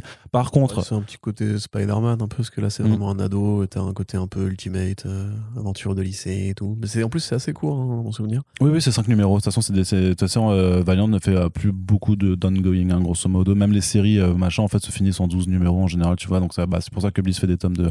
En fait, les arcs durent 4 numéros chez eux, et du coup, c'est des tomes comme ça quand c'est des séries régulières. Et justement, bah, c'est un peu, c'est un peu, c'est un peu relou parce que du bah voilà, un tome de 4 numéros, ça va faire 18 euros avec l'augmentation des prix et tout ça, donc ça fait un peu, un peu, un peu, un peu cher par rapport à avant, mais euh, ça reste une des bonnes séries en général. Et de toute façon, bah, c'est une maison d'édition indépendante et sur le principe, je pense que euh, on peut se permettre, voilà, de, de soutenir à, cet effort, d'autant plus quand c'est des titres de qualité et notamment, bah, il y a le retour de Savage, donc, donc ce, gamin, euh, cette façon un peu, cette, cette, cette repompée un peu du, de, de Turok, mais avec un gamin du coup qui était élevé sur une île avec des dinosaures. Est-ce qu'il a un Bermuda? Il a pas de Bermuda celui-là. Ah, et merde. par contre, euh, donc c'est Max Bemis qui l'écrit et c'est Nathan Stockman qui dessine. Et, Na- et Nathan Stockman, euh, c'est une brute, euh, grosso modo. Voilà, il vous, il, il vous prend comme ça. Là, il vous met des patates dans la tête avec ses planches et tout. Il vous fait tiens, tu, tu veux de la violence, tiens, tu veux de la mise en scène, là, tiens, je t'en donne comme ça, là. Voilà, et du coup, et du coup, c'est trop cool. Enfin, du coup, là, c'est vraiment, ça fait. La nouvelle mini-série, parce que ça fait quel- quelques années qu'on avait que, la première mini-série avait été publiée. Là, grosso modo, si vous voulez, bah, c'est euh, le, croisement d'un Indien dans la ville avec Turok, vraiment, puisque euh, Kevin Sauvage, donc euh, Savage, est de retour dans, à la civilisation. Ça c'est devenu un peu une star des réseaux sociaux. Il a un peu du mal à, à gérer son image de jeune TikToker qui a combattu des dinosaures pendant toute sa vie sur une île sans Internet. Et du coup, ben, le jour où des dinosaures, des monstres arrivent dans la ville, et ben, chassé naturel, il revient au galop, le voilà prêt à défourailler du strum et bah voilà, c'est ultra. Alors j'avoue, c'est un peu bas du front, mais en vrai, quand tu vois ce que Non. Stockman y fait, franchement, ça. Il arrache un crocodile là Non, attends, c'est super subtil quoi. Ouais, mais Tu non, mais attends, mais non, mais par contre, c'est ultra brutal et c'est trop bien. Enfin, moi, j'adore Ouais, ça. non, ce c'est bien. genre- J'avais feuilleté aussi un peu et dans mon souvenir. ce genre de violence graphique là, c'est ça qu'on aime. Autre titre par contre vraiment, euh, je sais que Corentin ici n'aime pas trop Cullen Bunn, mais vraiment ce qu'il a fait sur Shadowman c'est super intéressant. Et notamment parce que sur le premier tome qui arrivera au mois de mai prochain, euh, bah, c'est euh, John Davis Hunt qui euh, dessine. Et John Davis Hunt, grosso modo, euh, c'est le fils illégitime hein, de Frank Whiteley et, et d'un. Steve Cross limite. hein. c'est vraiment dans ce style très détaillé, très fouillé. C'est vraiment Frank Whiteley Junior. Ouais. hein, Mais c'est mais c'est trop bien. Enfin, le, le mec dessine ouf et du coup, ben Jack Boniface en fait, il est à- là, il est donc Shadowman qui est justement est un peu le gardien en fait des des menaces occultes. S'aperçoit qu'il y a un groupe de de, de, de, de gros riches qui ont euh, vraiment euh, bah, beaucoup trop de temps libre comme tous les gros riches et qu'au lieu de faire des NFT, ben du coup en fait ils essaient d'invoquer des forces démoniaques sur Terre. Voilà, bah, vu qu'ils sont très très cons euh, parce que C'est c'est ça des le principe des NFT euh, non, mais clairement, j'a- j'avoue, pour un NFT créé, il y a toujours un démon invoqué sur Terre, c'est clair. c'est forcément, ça doit être là, une sorte de pack de Mephisto nul, tu vois. c'est franchement, tiens, je vends ton âme pour une, un JPEG de merde. Allez, et du coup. Bah, il se mêle de cette affaire parce que bien entendu, vu que les invocations se passent à chaque fois, à chaque fois mal, ça se finit en bain de sang. Donc c'est euh, voilà, c'est très prenant, une bonne enquête avec beaucoup d'horreur. C'est très graphique aussi, c'est très sanglant et franchement c'est un, un délire parce que Davison il dessine trop bien ce genre de choses. Donc euh, vraiment Shadowman, euh, retenez aussi la sortie pour le mois de mai, c'est euh, vraiment de, le feu. Le feu, le feu, le feu. Et également, pour le mois de juin, il y aura donc euh, la mini-série The Visitor de Paul Levitz et M.J. Kim, euh, qui est donc un, un thriller de science-fiction qui présente justement ce mystérieux personnage du visiteur, euh, qui n'est pas Godefroy de Montmirail, euh, clairement, euh, qui est... Putain, je suis... D'un coup, on est pas... Je t'avoue, je t'avoue qu'on est, on est quand même passé de- dans, dans, dans la section humour très rapidement. Ah oui, non, mais- c'est, peut-être le réveil. Quelle section humour? C'est, c'est peut-être la, la Ah. d'avant qui, euh, qui commence à fonctionner. La fabrication des grands podcasts. c'est ça. Euh, qu'est-ce que je voulais Tu dire parlais de Godfrey de Montmirail. Exactement. Non, mais du coup, The Visitor, qui va, en fait, vraiment, le pitch, le pitch, c'est vraiment juste, c'est The Visitor, un- on ne sait pas qui il est, d'où il vient, pourquoi il est là, et en fait, c'est juste un très mystérieux euh, personnage casqué, masqué complètement, et qui, du coup, bah, inquiète, en fait, le reste de l'univers. Et donc, bah, l'idée, ça va être de savoir, en fait, qui Mm. est-il, euh, et, euh, et donc, ça, ça, ça, ça sortira au mois de juin prochain. Donc, ça, c'est pour les titres Valiant. Et à Donc, Il n'y côté. a vraiment aucun rapport avec euh, les visiteurs? Non, mais c'est juste que je faisais la, la blague parce que euh, tu sais ce que c'est la France? La, la France, c'est élire. C'est œufs, hein, mon gars. Ça, c'est être français. Voilà, être français, C'est euh, c'est le pâté de égalisme. campagne. euh, Il n'y a, pas de sapin, Arnaud, t'es pas, pas vraiment français. non, effectivement. Y a Là, on voit le sang italien quand il même. y a- il y a hein. le foie gras, euh, il y a le Miss France et il y a Jean-Marie Poiré. C'est ça la France. Tout à fait. Allez, on continue Euh, du côté de euh, de, Val- de, de Bliss cette édition également donc à côté euh, du volet euh, du volet Valiant, il y a aussi bah, euh, le, le segment jeunesse euh, qui continue. Et pour le coup, ben, euh, Bliss a aussi une politique euh, d'autrice euh, là-dessus, puisque ils vont continuer d'éditer euh, Kay O'Neill, notamment avec le troisième volume de euh, la saga des, des Dragontés, donc avec euh, le troisième tome qui s'appelle La tapisserie des Dragontés. Donc grosso modo, c'est les Dragontés, c'est assez particulier. C'est vraiment c'est des petits dragons, en fait, dont dont les cornes, en fait, enfin qui, qui font du thé aussi. Vraiment, non, ça ça, ça peut paraître, bien. c'est trop. L'air trop bien. Mais, toi qui aimes les chats, tu faut que tu faut que tu lises. Dragonté en fait. Et en plus, voilà, non, mais faut, faut vraiment que tu les découvres. Et ce qui est- non, mais après, le premier album était très très court. C'était quand même juste une, une très courte histoire où justement, bah, une fille apprend à découvrir cet univers et à élever des dragontés, parce que c'est vraiment des petits animaux de compagnie. Et donc, c'est très, très mignon. En même temps, bah voilà, euh, Kayone, il est très impliqué sur des thématiques de, questions de genre, d'identité, ce genre de choses-là. Donc, c'est aussi queer friendly de, ouf, quoi. Bah, comme beaucoup de bouquins jeunesse en fait qui sortent aux États-Unis en ce moment.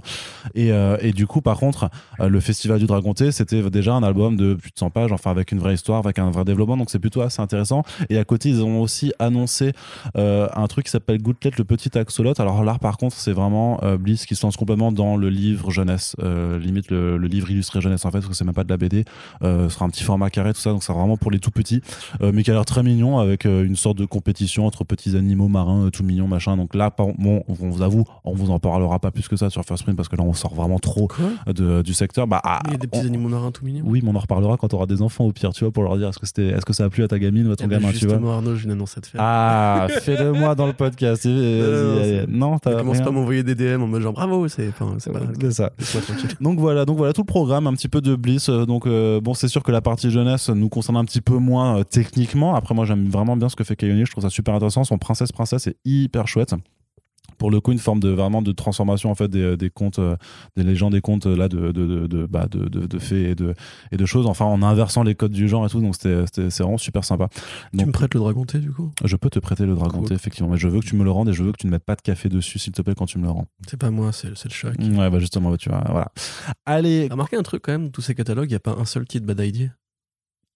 Euh, oui, bah oui, bah pour un, bah, en 2022, c'est chier. hein. bah ouais, euh, bah je sais pas qui, qui est dessus et qui, qui pourra le faire. Ce serait cool, hein, effectivement, si, euh, si l'un de ces éditeurs pouvait le faire, mais on n'est pas à l'abri d'une bonne nouvelle peut-être l'année prochaine. Et c'est vrai que pour l'instant, ouais, effectivement, Badadi n'a toujours rien d'annoncé en VF et c'est un petit peu dommage.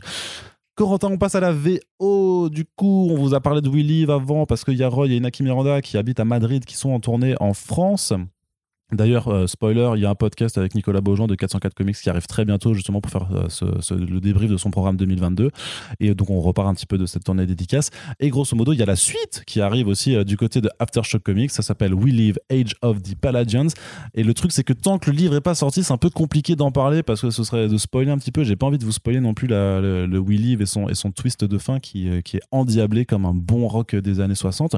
Euh, mais grosso modo, ce qui est pas, ce qui est intéressant, c'est que le premier numéro, en fait, il y aura deux numéros. En fait, il y a un numéro black et un numéro white, et du coup, euh, bah, grosso modo, qui présente une histoire mais avec deux points, deux, aspects différents, en fait, deux angles, deux angles de vue différents, avec un qui se concentre sur les personnages de la première mini-série, donc Ototo et sa grande sœur euh, Tala, et de l'autre, en fait, qui s'intéresse à deux nouveaux personnages, puisque la série démarre six ans après la conclusion de We Live, donc avec un pardon, un univers grosso modo assez changé, assez bouleversé par ce qui s'est passé euh, à la fameuse journée euh, de, euh, de la fin de, de We Live.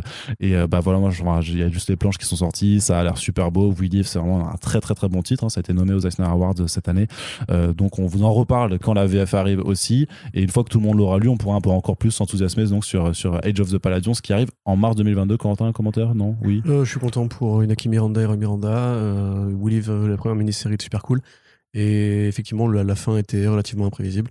Et je suis content et je vais lire la suite avec impatience. Voilà, merci Arnaud, à vous les studios. Ça, c'était du commentaire comme on les, euh, comme on les aime, hein, clairement. Non, mais oui, un petit univers euh, désespéré, euh, post-futuriste, on va dire, avec une humanité au bord du chaos, une espèce de race alien insectoïde qui euh, débarque pour faire un peu le tri entre qui va rester, qui va partir. Euh, et effectivement, une inspiration Miyazaki, une inspiration un peu Last of Us aussi. Et euh, une ouverture sur quelque chose de plus traditionnel, on va dire, à la bande dessinée américaine, tout en étant assez, surprenant parce que personne ne s'attendait à ce que ça aille dans cette, euh, dans cette voie. Donc euh, oui, c'est assez joli, c'est bien raconté, et effectivement, le fait que ce soit raconté par deux frères a un rôle à jouer par rapport au cœur même de, de l'intrigue. Ouais. Voilà, qu'est-ce que tu veux que je dise de plus Je pense que les gens vont bientôt pouvoir le découvrir et se feront leur avis eux-mêmes. Bah, ce que j'ai envie que tu me dises de plus, C'est c'est que tu, c'est que tu m'époses un peu cette situation bizarre. Alors comme ça, euh, Robert Kirkman euh, sera la int- voix redevient normale euh, au bout d'un moment. Ouais, peut-être. hein.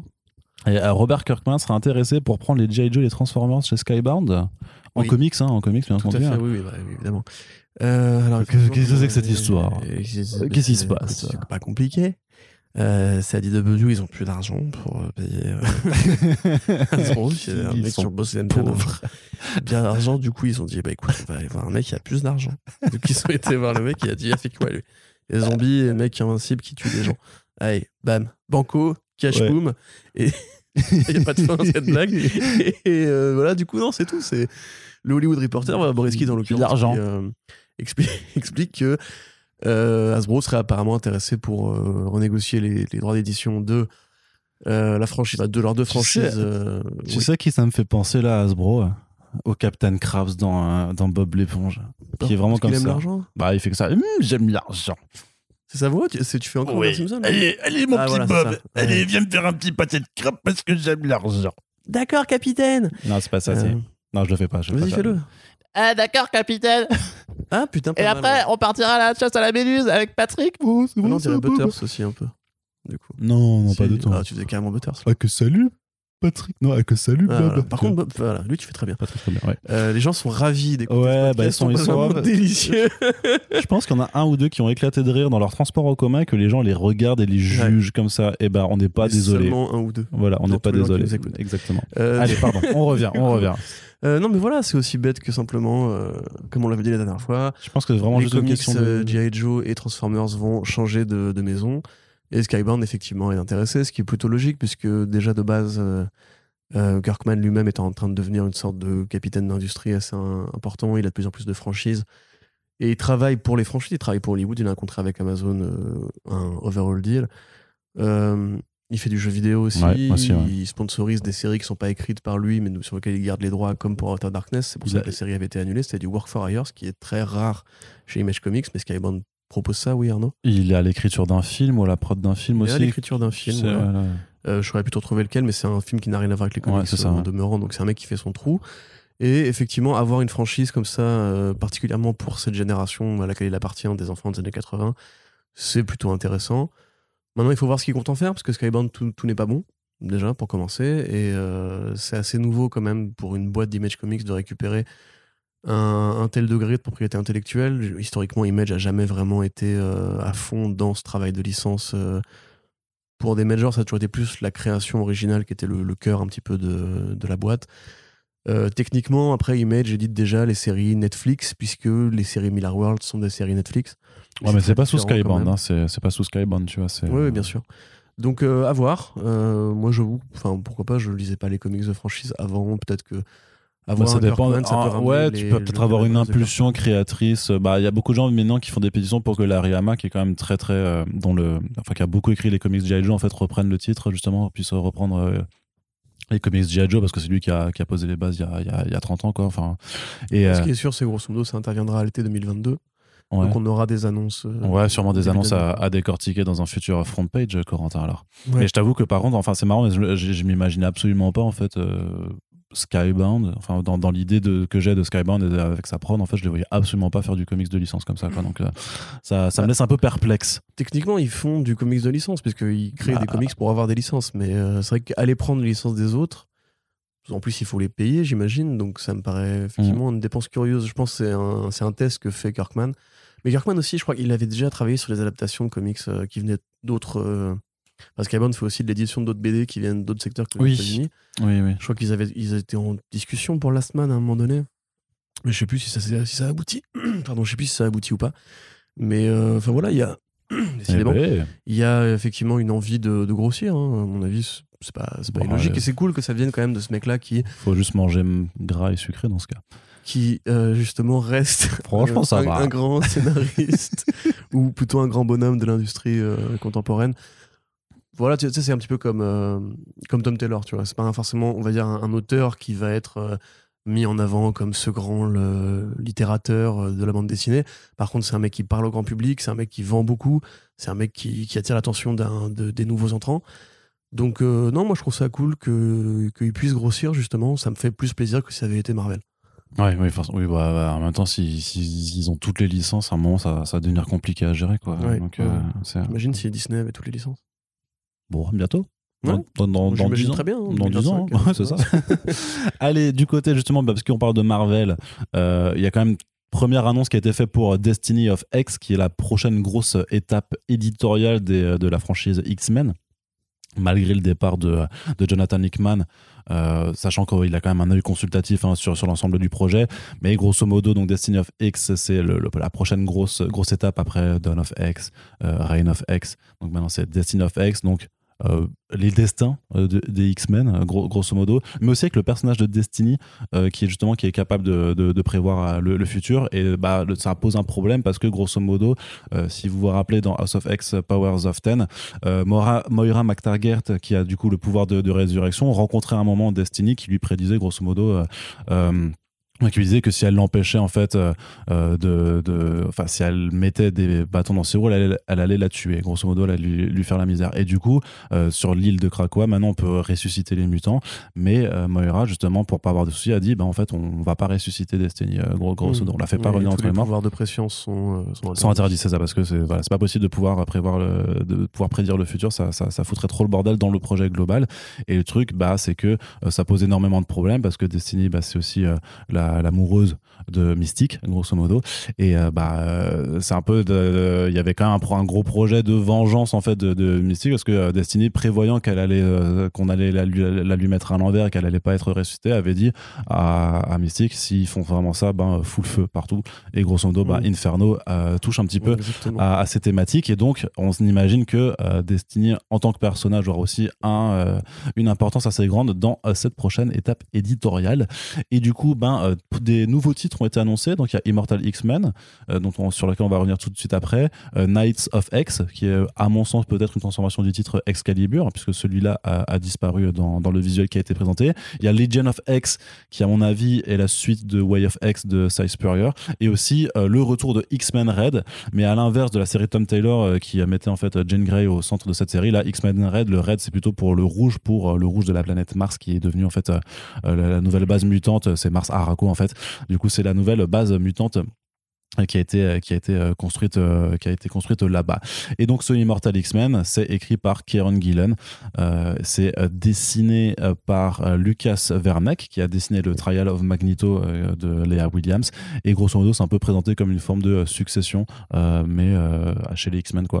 Donc Ouais, enfin, on- c'est une série politique surtout. euh, il invoque les références of Cards, euh, aussi ouais VIP, Veep, euh, euh, The West Wing et tout. Donc a priori plus une série de tractation. Peut-être un peu comique aussi parce qu'on a vu que Kieran Gillen avait un peu de s'amuser sur, les séries Marvel récemment. Et là il, fait référence à des séries comiques aussi. Donc oui, pourquoi pas une petite série politique vraiment sur les, les couloirs entre guillemets de la mairie de Krakoa ou, ou de la Maison Blanche de Krakoa. Euh, moi, Gillen, bah, je trouve qu'il est toujours aussi bon. hein. C'est partie Mm. pareil des, des grands scénaristes euh, contemporains. Pour les autres séries, c'est plus compliqué de se prononcer, effectivement, parce qu'on pas, on a très peu d'infos. Euh, on sait que Marauders va revenir très prochainement avec Steve Orlando au scénario. Donc, on, on- je sais pas si on va perdre en qualité. mais Bon, après, Steve Orlando, il est toujours en dents de scie, mais on, donc, du coup, Jerry Degan abandonne l'écriture de Marauders. Knights of X, moi, je suis plutôt content parce qu'effectivement, on continue à poursuivre l'esprit un peu chevaleresque euh, ou médiéval plutôt, ou épéiste euh, de l'énergie X-Men. Ce qui était un truc qui était, été très très important, notamment pour euh, Cross of Swords. Euh, X-Men Red, voilà, je je sais pas trop quoi en attendre. Mais Destiny of X, c'est intéressant parce que, sans vouloir vous divulgacher quoi que ce soit, actuellement, là, Inferno n'est pas encore terminé. Il n'y a pas l'air d'avoir une fin en fait Ah non, non. de Hickman. En fait, il y a Mm. une fin par rapport à l'annonce de ce qui va arriver à, à Moira McTaggart. Euh, parce que voilà, comme tu l'as expliqué, euh, enfin c'est c'est expliqué dans House of X précisément, mais à chaque fois qu'elle meurt, la réalité est rebootée. En fait, c'est son pouvoir de X-Men à elle. Mm. Et donc, si un jour elle meurt, euh, la continuité actuelle sera effacée pour reprendre une autre continuité. Donc, il faut à la fois éviter qu'elle meure parce que sinon c'est c'est parce que tout, Mm. tout, tout est cassé. Mais en même temps, ça peut aussi, pour, pour Marvel, permettre d'avoir une magnifique porte de sortie si un jour ils en ont marre et qu'ils veulent Mm. juste repartir sur du classique. Là, on, on voit bien que Krakoa est encore là, donc que Mystique n'a pas tout brûlé, que effectivement Destiny a priori ne sera pas considéré comme une ennemie ou en tout cas pas comme un personnage euh, à abattre dans l'immédiat. Donc ça a l'air d'être une ère qui a été quand même réfléchie, euh, même si on peine à trouver une, une ligne de fuite pour le moment. Il n'y a pas d'événement. euh, C'est bien de se laisser surprendre un peu aussi, des fois. hein. Oui, oui, clairement. Bah, en plus, c'est vraiment un truc qui est agréable à lire en ce moment, les X-Men de, de Marvel à tous les niveaux, même pas que sur les séries de, de Hickman. Donc, euh, on peut être effectivement assez, assez enthousiaste, surtout s'il a défini des, des perspectives d'avenir avant de partir. Là, il est encore sur une série euh, en Marvel Unlimited, je crois.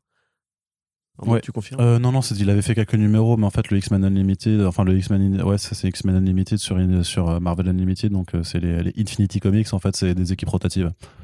Donc, euh, il, Ouais, à il la- était au début, mais il est- après, il y a des nouvelles histoires toutes les semaines et pas forcément par, par, par Hickman, quoi. Ok. Voilà, bon, après, moi, je pense que Hickman a malheureusement, enfin, malheureusement ou heureusement, d'autres choses à fouetter, d'autres chats à fouetter en ce moment avec euh, l'univers Substack, Moons, ouais. et, ouais. euh, qui est vraiment un micro-univers en fait et plus il en parle plus tu comprends que c'est un vrai truc euh, très très très ambitieux mais il aurait d'autres plans chez Marvel dans l'immédiat donc Oui. il va rester dans les bureaux d'à côté et à mon avis de toute façon Marvel a suffisamment conscience de ce qu'ils ont fait de grand avec ce run là pour ne pas le gâcher tout de suite Tout à fait. Et autre, euh, parce que pour le coup, on va, on va rester enthousiaste hein, sur du Marvel, puisqu'on va sélectionner des projets qui sont cool.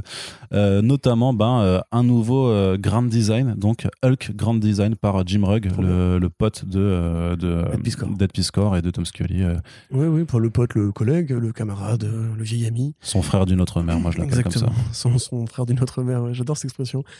Euh, ouais, donc effectivement, Jim Rock, bon, qui n'est pas, juste le pote de, de Piscor, c'est aussi un artiste, Un designer, ouais. un designer. qui a été nommé aux Eisner euh, pour ses travaux de design justement sur des bouquins. Mm. Très très bon Voilà. designer, effectivement, et qui a travaillé donc, dans l'édition depuis un long moment, qui a fait des comics aussi, comme Aphrodisiac, euh, Street Angels aussi. Alors, moi j'avoue, des trois, entre guillemets, c'est celui que je préfère le moins entre le style de Ed Piscor ou de Scully.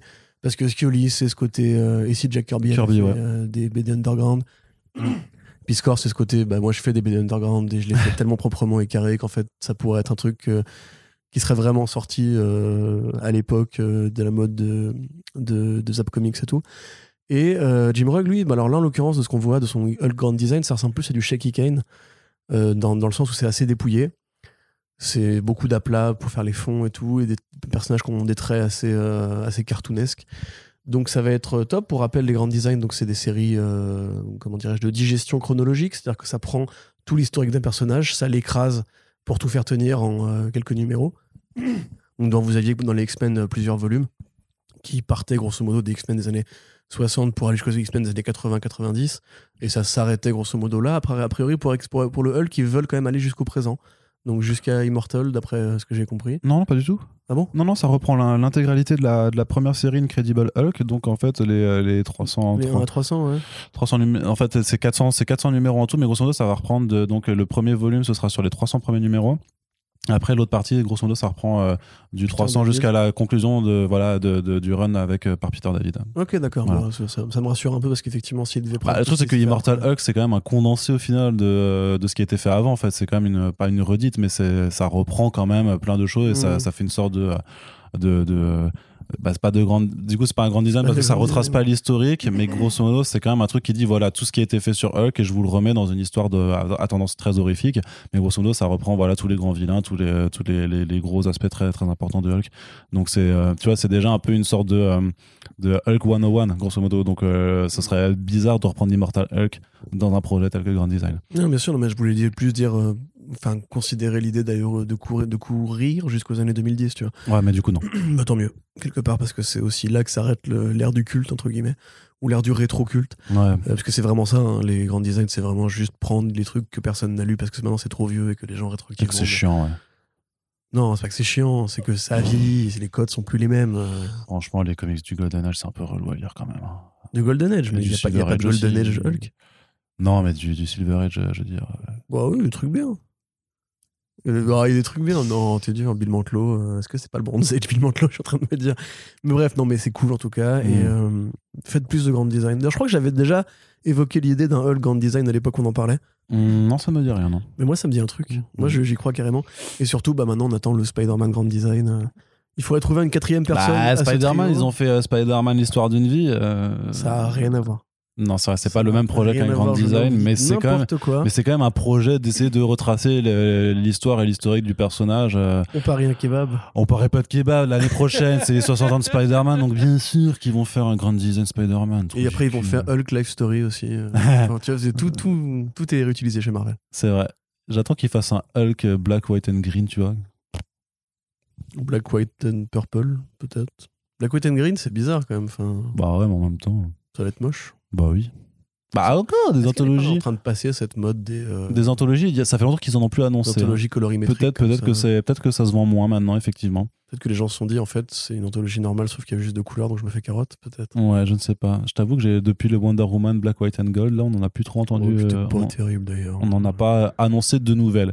Euh, mais du coup, Corentin, je crois Oui. qu'on en a fini sur la partie comics. Eh bah, très bien. Ma foi. Alors on, on C'était court. on, on enchaîne. bah non, bah non, une bonne heure 10 là, c'est c'est pas si court que ça. Euh, Corentin, on continue Oui. avec la partie des adaptations. Et euh, on- du coup, ben, euh, The Boys va avoir droit à un spin-off animé qui s'appelle Diabolical. Ouais, alors ce qu'il y a de bien avec cette annonce-là, c'est que directement Garcenis. ouais, allez, avec. Ouais, ouais. Et vu que c'est de l'animation, on va pouvoir se permettre d'aller dans le vrai Garcenis, c'est-à-dire le Garcenis du crado, le Garcenis du surréaliste, le Garcenis du débile.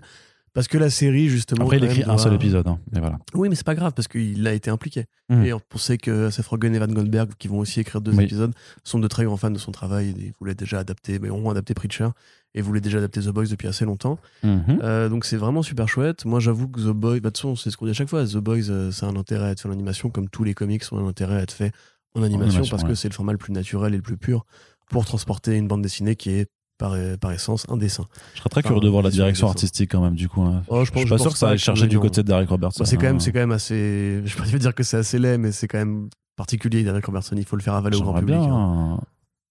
J'aimerais bien en fait que ça ait une direction comme ça, c'est très ancré du coup très sombre au final, vraiment très très très, très noir comme ça. Peut-être compliqué à faire aussi parce qu'il y a quand même beaucoup de travail sur les visages Ouais, et tout. ouais. Moi, Ah bah s'ils veulent mettre du budget aussi, euh, ils peuvent. Hein. pourquoi tu me gueules? Bah je sais pas. hein. Ça m'énerve aussi à un moment, mettez de la thune aussi dans vos projets là. D'ailleurs, tu, tu te demandes aussi si c'est pas aussi le succès de Invincible, euh, Mmh. pareil, série animée très gore avec euh, Ouais. des comics à la base, Tout à fait. qui a pu débloquer ce truc-là. Mais enfin, moi, l'Empire The Boys, euh, parce que maintenant on peut parler d'un empire. hein, Ouais. euh, bon, autant leur euh, promo pourri euh, sur euh, Seven on Seven. Seven on Seven. ça- Bah, dure 5 minutes, c'est marrant. Ça Tu dure vois, 7 ça- minutes. Oui, ça dure 7 C'est minutes. 7 du minutes coup. de ma vie que je ne reverrai jamais, que j'aurais pu utiliser à des trucs beaucoup plus intéressants, comme par exemple me faire un café ou aller aux toilettes. Ok L'un n'empêche pas l'autre. Tu sais que c'est sur ton, tu regardes sur ton téléphone, tu peux te faire ton café en regardant Seven SL. C'est pas si. Non, bah non, attends. le fait que tu ne sois pas multitâche, ouais, bah non, t'es pas multitâche, c'est ton Mais problème. non, il y a hein. des mecs qui me disent écrire un article. Du coup, je regarde la vidéo Mais attentivement pour voir Qui- s'il y a une vraie info dans la vidéo. Il y avait rien à la fin. C'était mais nul. mais qui t'a dit de faire ça Je sais, franchement. Qui te dit de. Ouais, mais un mec qui n'a pas de sapin de Noël. Ah, ok. Donc, Hey, ça va. oui. Hein Excuse-moi. Merci. On règle le compte. Non, mais voilà, l'Empire The Boys, il se porte bien. Le spin-off euh, estudiantin, comme t'aimes bien dire, Oui. euh, il me fait envie aussi. La série principale, j'ai toujours pleine confiance. euh, euh, surtout plus la 3 à la limite parce que j'ai l'impression que Kripke vraiment commence un peu à lâcher un peu les vannes de ce qu'il va se permettre de dire sur les États-Unis en général et pas juste sur Mm. les, les vilains nazis et tout. Euh, Enfin, il n'y a, pas de- y a pas de mal à dire du mal des vilains nazis évidemment, Euh, surtout maintenant. Mais non, c'est super cool. Et effectivement, il fallait de l'animation, je pense, pour euh, compléter un peu ce, truc- ce truc-là. J'espère limite que ça aura le même succès qu'Invincible. Enfin, ou le même succès que la série principale. J'en doute un peu parce que les gens, dès qu'on leur dit animation, et gna gna gna. Mais euh, voilà, et il y a un très beau casting aussi, euh, de mémoire. Il y a Andy Samberg de Brooklyn Nine-Nine. Ouais. Il y a Aquafina. Bon, je suis Oui. pas le plus grand fan Qui écrit aussi d'ailleurs un épisode. Ok. Je suis pas le plus grand fan du monde d'Aquafina, mais c'est vrai qu'elle a, une- elle a une voix très agréable à écouter. Euh, dude. Euh, j'ai plus. tu as d'autres gens de casting Non, là, je les ai pas, non. Bon, écoute, mettons que c'est une bonne nouvelle. T'es content, Voilà. Arnaud Moi, je suis content. Eh ben, c'est super. Plus ça. de The Boys, voilà, Voilà. parfait. Mais moins de Seven Seven. du coup, euh, la question euh, se- subsidiaire, Corentin, c'est est-ce que tu es content par contre qu'il y ait une adaptation de Battle Chasers qui soit en développement? Bah, c'est pas que je suis content ou pas content, c'est ça m'intéresse pas en fait. Donc, euh, et en l'occurrence, c'est pas de l'animation, c'est ça en fait. Non, c'est du euh, de live action. vraie- le vrai point avec un mec de John Wick euh, à l'écriture. là. le mec de John Wick, ouais, qui a fait aussi Nobody, un autre actionneur avec euh, Liam Bob euh, Ah non. qui joue Better Call Saul. Comment t'as dit quoi? Non, ah oui, non, oui, ok, oui, oui. Tu sais qui est primé là Oui, au, oui, oui. euh, au Critics' Choice machin en meilleur film d'action. Donc apparemment c'est pas mal. Donc c'est vraiment un vétéran du cinéma d'action euh, qui. Alors je sais pas si on peut considérer que les John Wick sont des films qui sont bien écrits. Moi j'aime bien l'esthétique, mais c'est vrai que le scénario, bon bah voilà, c'est il va d'un point A à un point B, il tabasse des mecs. euh, Probablement que le scénario il dure trois pages. hein. C'est là il se tape avec un mec, là il se tape avec un mec, là il se tape avec un mec qui utilise un cheval pour Ah, c'est si réducteur de la façon dont les films d'action sont écrits, Corentin. Bah, non mais enfin, t'avoueras quand même qu'au niveau dialogue, John Wick, il n'y en a pas non plus. Oh, c'est profond. Non, mais, non mais je dis pas que c'est pas Ça, profond. ça pas dit beaucoup de choses sur la société quand même. Je Ça fait réfléchir. même- Il y, a il y a une parabole quand même sur euh, le capitalisme euh, et la crise écologique qui est assez intéressant. à Alors, le capitalisme, pourquoi pas la crise écologique? Ça tue des chiens, les animaux qui disparaissent. C'est vrai. ça, la biodiversité. Putain, bien Bah joué. oui, Eh, bah, est tu fort, vois. hein. Tu vois, on sent que t'es critique. Ouais. Dans, le 2, d'ailleurs, t'as une réplique pourrie où euh, Ali Berry, elle se fait flinguer son chien aussi. Et du coup, bah, elle se venge sur un mec, elle lui défouraille la gueule et elle dit. Tati. Et John Wick, il la regarde et il fait Putain, t'es violente et tout. Et elle lui répond euh, Ouais, mais il a tué mon chien. Et il répond Ah, mais je comprends. voilà. Ouais, Et t'es en mode Ok, ah, ça, c'est une réplique méta par rapport au premier. c'est ça. Ah, bah, bah oui, peu. bah oui, oui, complètement. Par contre, il paraît que Pig, dans le même genre, est vachement bien. Oui, oui, j'ai pas réussi à aller le voir quand il était, Ouais, quand il était au J'attends la cinéma. version Blu-ray. Donc, C'est Pardon. déjà, c'était sorti, c'était déjà disponible en, en, en Blu-ray avant que ça sorte en France. hein. ah bon, mais j'arrive Ouais. pas à le trouver, c'est bizarre. Oh bah tu sais pas chercher. Non, je sais pas, tu, on en parlera Ouais. en micro. C'est n'importe quoi ce podcast. Donc, euh, C'est la fin de l'année, on a le droit. Attends, de quoi on parlait déjà? Euh, de Battle Chasers. Battle Chasers, mais bien sûr, chef-d'œuvre des années 90-2000. Euh, donc oui, Battle Chasers, un Respecte un peu Joe Madureira, s'il te plaît. Mais je respecte à fond. Il n'y avait pas d'ironie, c'est considéré comme un chef-d'œuvre, c'est pas moi qui dessine. Euh, donc Joe Madureira, prodige du dessin, qui commence à 16 ans chez Marvel, qui fait notamment les Uncanny X-Men ou une race de X-Men, euh, quelle qu'elle soit, avec ce style très manga, très, très gonflé, très bulky, très cartoon, très dynamique, euh, qui a beaucoup marqué les esprits, qui était une sorte de réponse quelque part un peu euh, intelligente à la mode du muscle, puisque c'était une, mode du muscle qui était beaucoup plus euh, créative que juste reprendre les, les contours de Jim Lee, ce qu'a fait, fait beaucoup d'artistes à l'époque. Euh, après ça, donc il a monté chez Image Comics une petite boîte pour faire Battle Chasers, qui n'a duré que 9 numéros en fait, puisque bah, Joe Madureira, euh, qui est un artiste très talentueux, a décidé de mettre ses talents pardon, au profit d'une autre industrie que la bande dessinée, qui est l'industrie du jeu vidéo.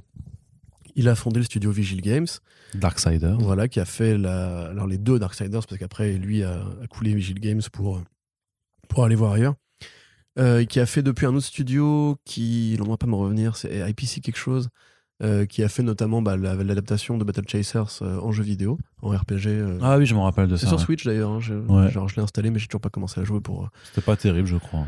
Ah moi je vu Non. de bonnes critiques. Ok, Bon, bah, je sais pas, l'ai pas, pas fait. J'ai j'ai l'impression que je me, je me rappelle qu'à l'époque c'était Alex Lecoq qui l'avait pris sur Switch et justement j'ai pas l'impression que c'était ouf non plus. Ouais. Quoi. Mais bon. Après, moi, je fais quasiment plus de RPG, donc ça serait Ah ouais. peut-être une bouffée d'air frais.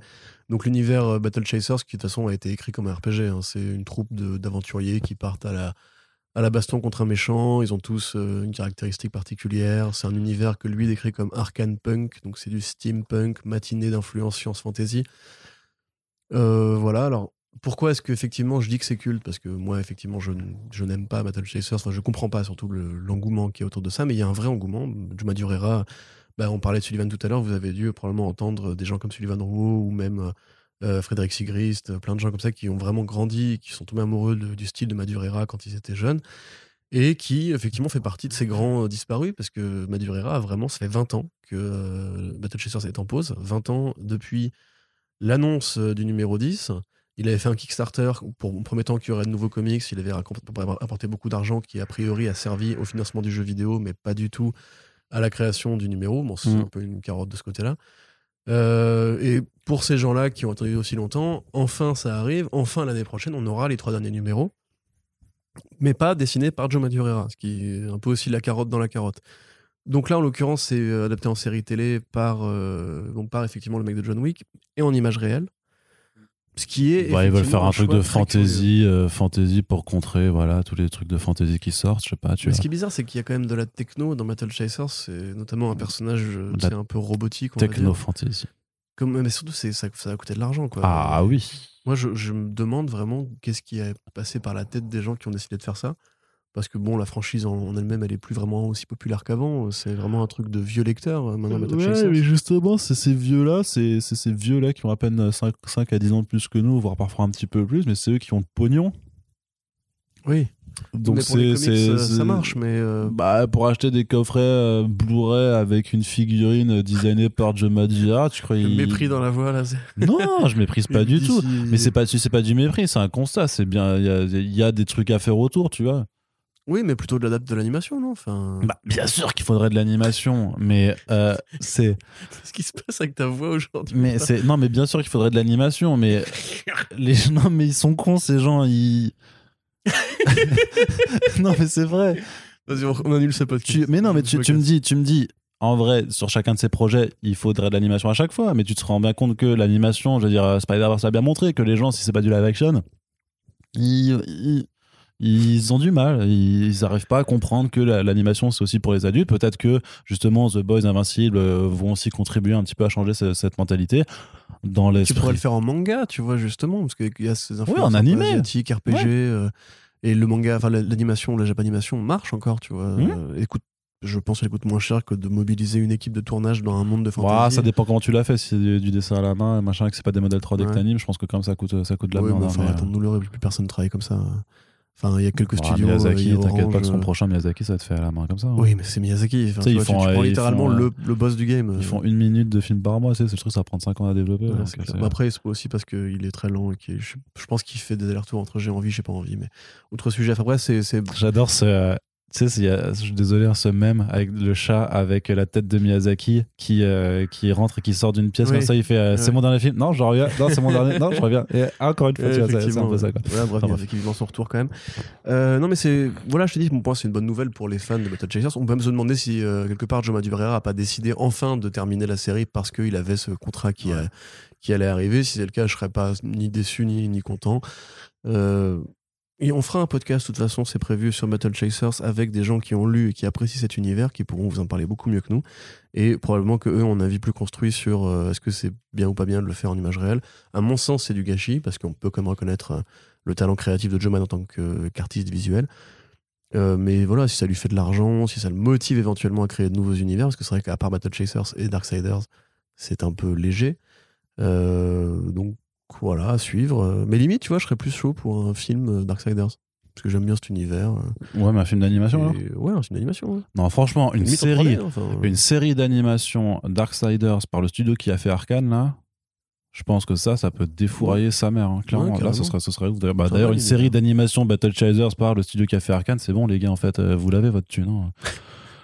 Putain Il dit, non, mais il y, a des- il y, a, il y a des évidences et les gens, ils vont faire, on va faire du live action avec des trucs qu'on sera pas capable de faire. C'est- Ouais. Ils sont nuls, quoi. Il y a des gens qui disent on va faire une série euh, OK avec Jeremy Renner. tu sais. Pardon. On est ainsi fait. Non, mais il y aura le Kingpin dedans. et, euh, Gna, gna. Tu veux parier un kebab sur le retour de Vincent D'Onofrio dedans ou pas? Mais moi j'y crois. Toi, tu crois? Pas dans Hawkeye, mais. Enfin, peut-être dans Hawkeye, si, remarque. Mais c'est qu'on on avait déjà dit ça. On a- J'avais déjà dit c'était débile de faire écho sans le Kingpin.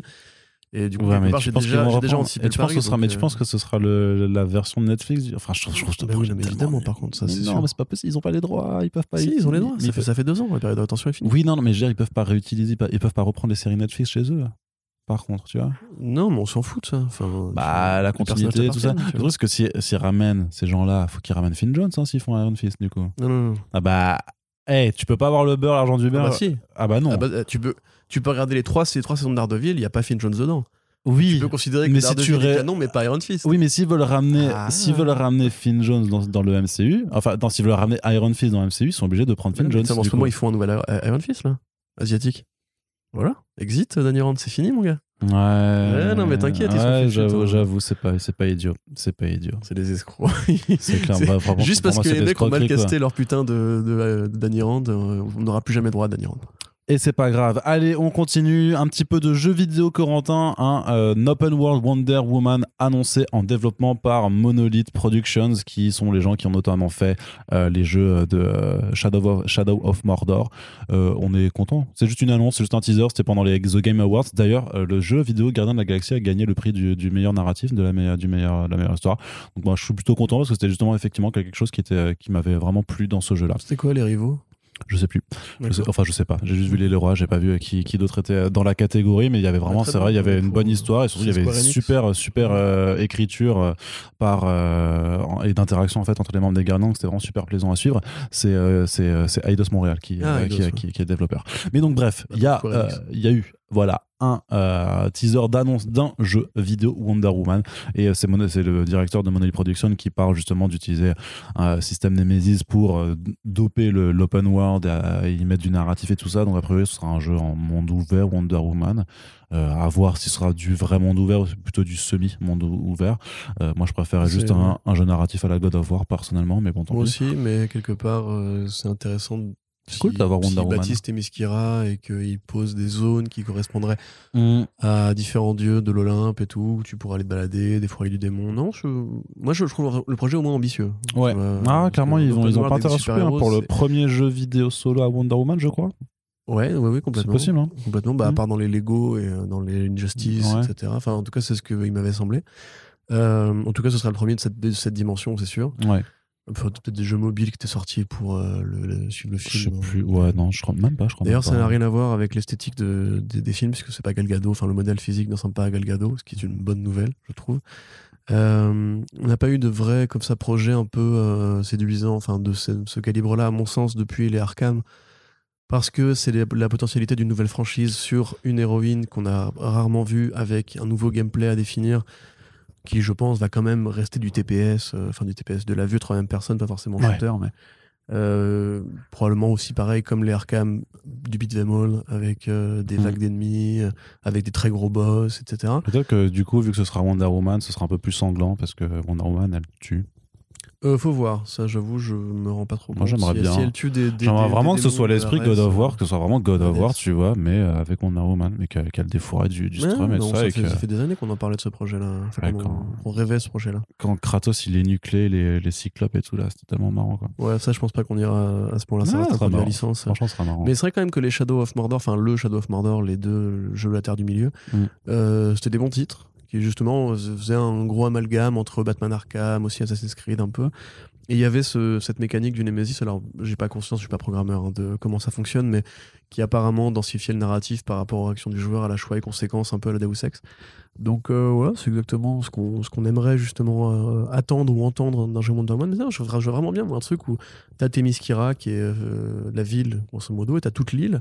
Hmm. Et dans l'île, bah, t'as des, des zones qui seraient qui appartiendraient comme justement à Arkham où t'as le, le casino du pingouin. Où Ouais, ok, je vois, ok, vois. Euh, franchement, non, non, mais ça me paraît vraiment logique. Tu peux faire un jeu d'une vingtaine d'heures euh, avec des missions annexes. Ouais, des ouais, avec le euh. qui est envahie par je sais pas quoi, et puis Voilà. voilà. Par contre, s'ils nous font un quoi. jeu à la con en mode euh, Wonder Woman à la Première Guerre mondiale avec euh, Steve Trevor, euh, là, ça m'intéresse beaucoup moins. Bah, sauf, que- sauf si, bah, ça dépend si euh, c'est si c'est Steve, si, c'est- Steve Trevor qui doit se sacrifier et que tu dois faire un QTE pour qu'il explose son avion. Plutôt pour récupérer la montre. Ouais, c'est ça. Ah, l'enfer. Allez, par contre, autre, par contre, justement, tu parlais de Rocksteady et de Arkham et tout ça. Donc, on a eu un trailer de gameplay pour Suicide Squad Kill Justice League où tu vas pouvoir incarner Deadshot, Harley Quinn, King Shark ou Captain Boomerang dans des vagues de faceless contre des vagues de faceless enemies pilotées par Brainiac. Mais avec quand même des membres de la Justice League en guise de boss, euh, jeu multi-coopératif sur des grosses maps, euh, machin, qui fait a priori pas mal usage de verticalité. En fait, euh, tous les personnages peuvent se, Bah, vraiment se déplacer dans les airs et tout ça. Euh, ça tire beaucoup, ça fait du corps à corps en fonction des personnages. J'écoute, ça a l'air plutôt fun quand même. Après, c'est vraiment pas ce que moi j'attendais forcément d'un Rocksteady, que- parce que j'ai vraiment aimé l'expérience solo des, des Batman Arkham. Mais ma foi, ça a l'air quand même plutôt fandard, je sais pas. Ouais, ça a l'air fandard, effectivement. C'est un peu le, le qualificatif le plus évident. Ça a l'air bordélique. Euh, Enfin, ça a l'air joyeusement bordélique. Ouais. Ça, ça a Ça l'air me fait un peu tu tires, t'as 40 déflagrations, les mecs qui volent et tout. Tu te déplaces super vite d'un point A à un point B. Tu peux effectivement grimper au mur si t'as King Shark. Tu peux voler avec le jetpack de Deadshot.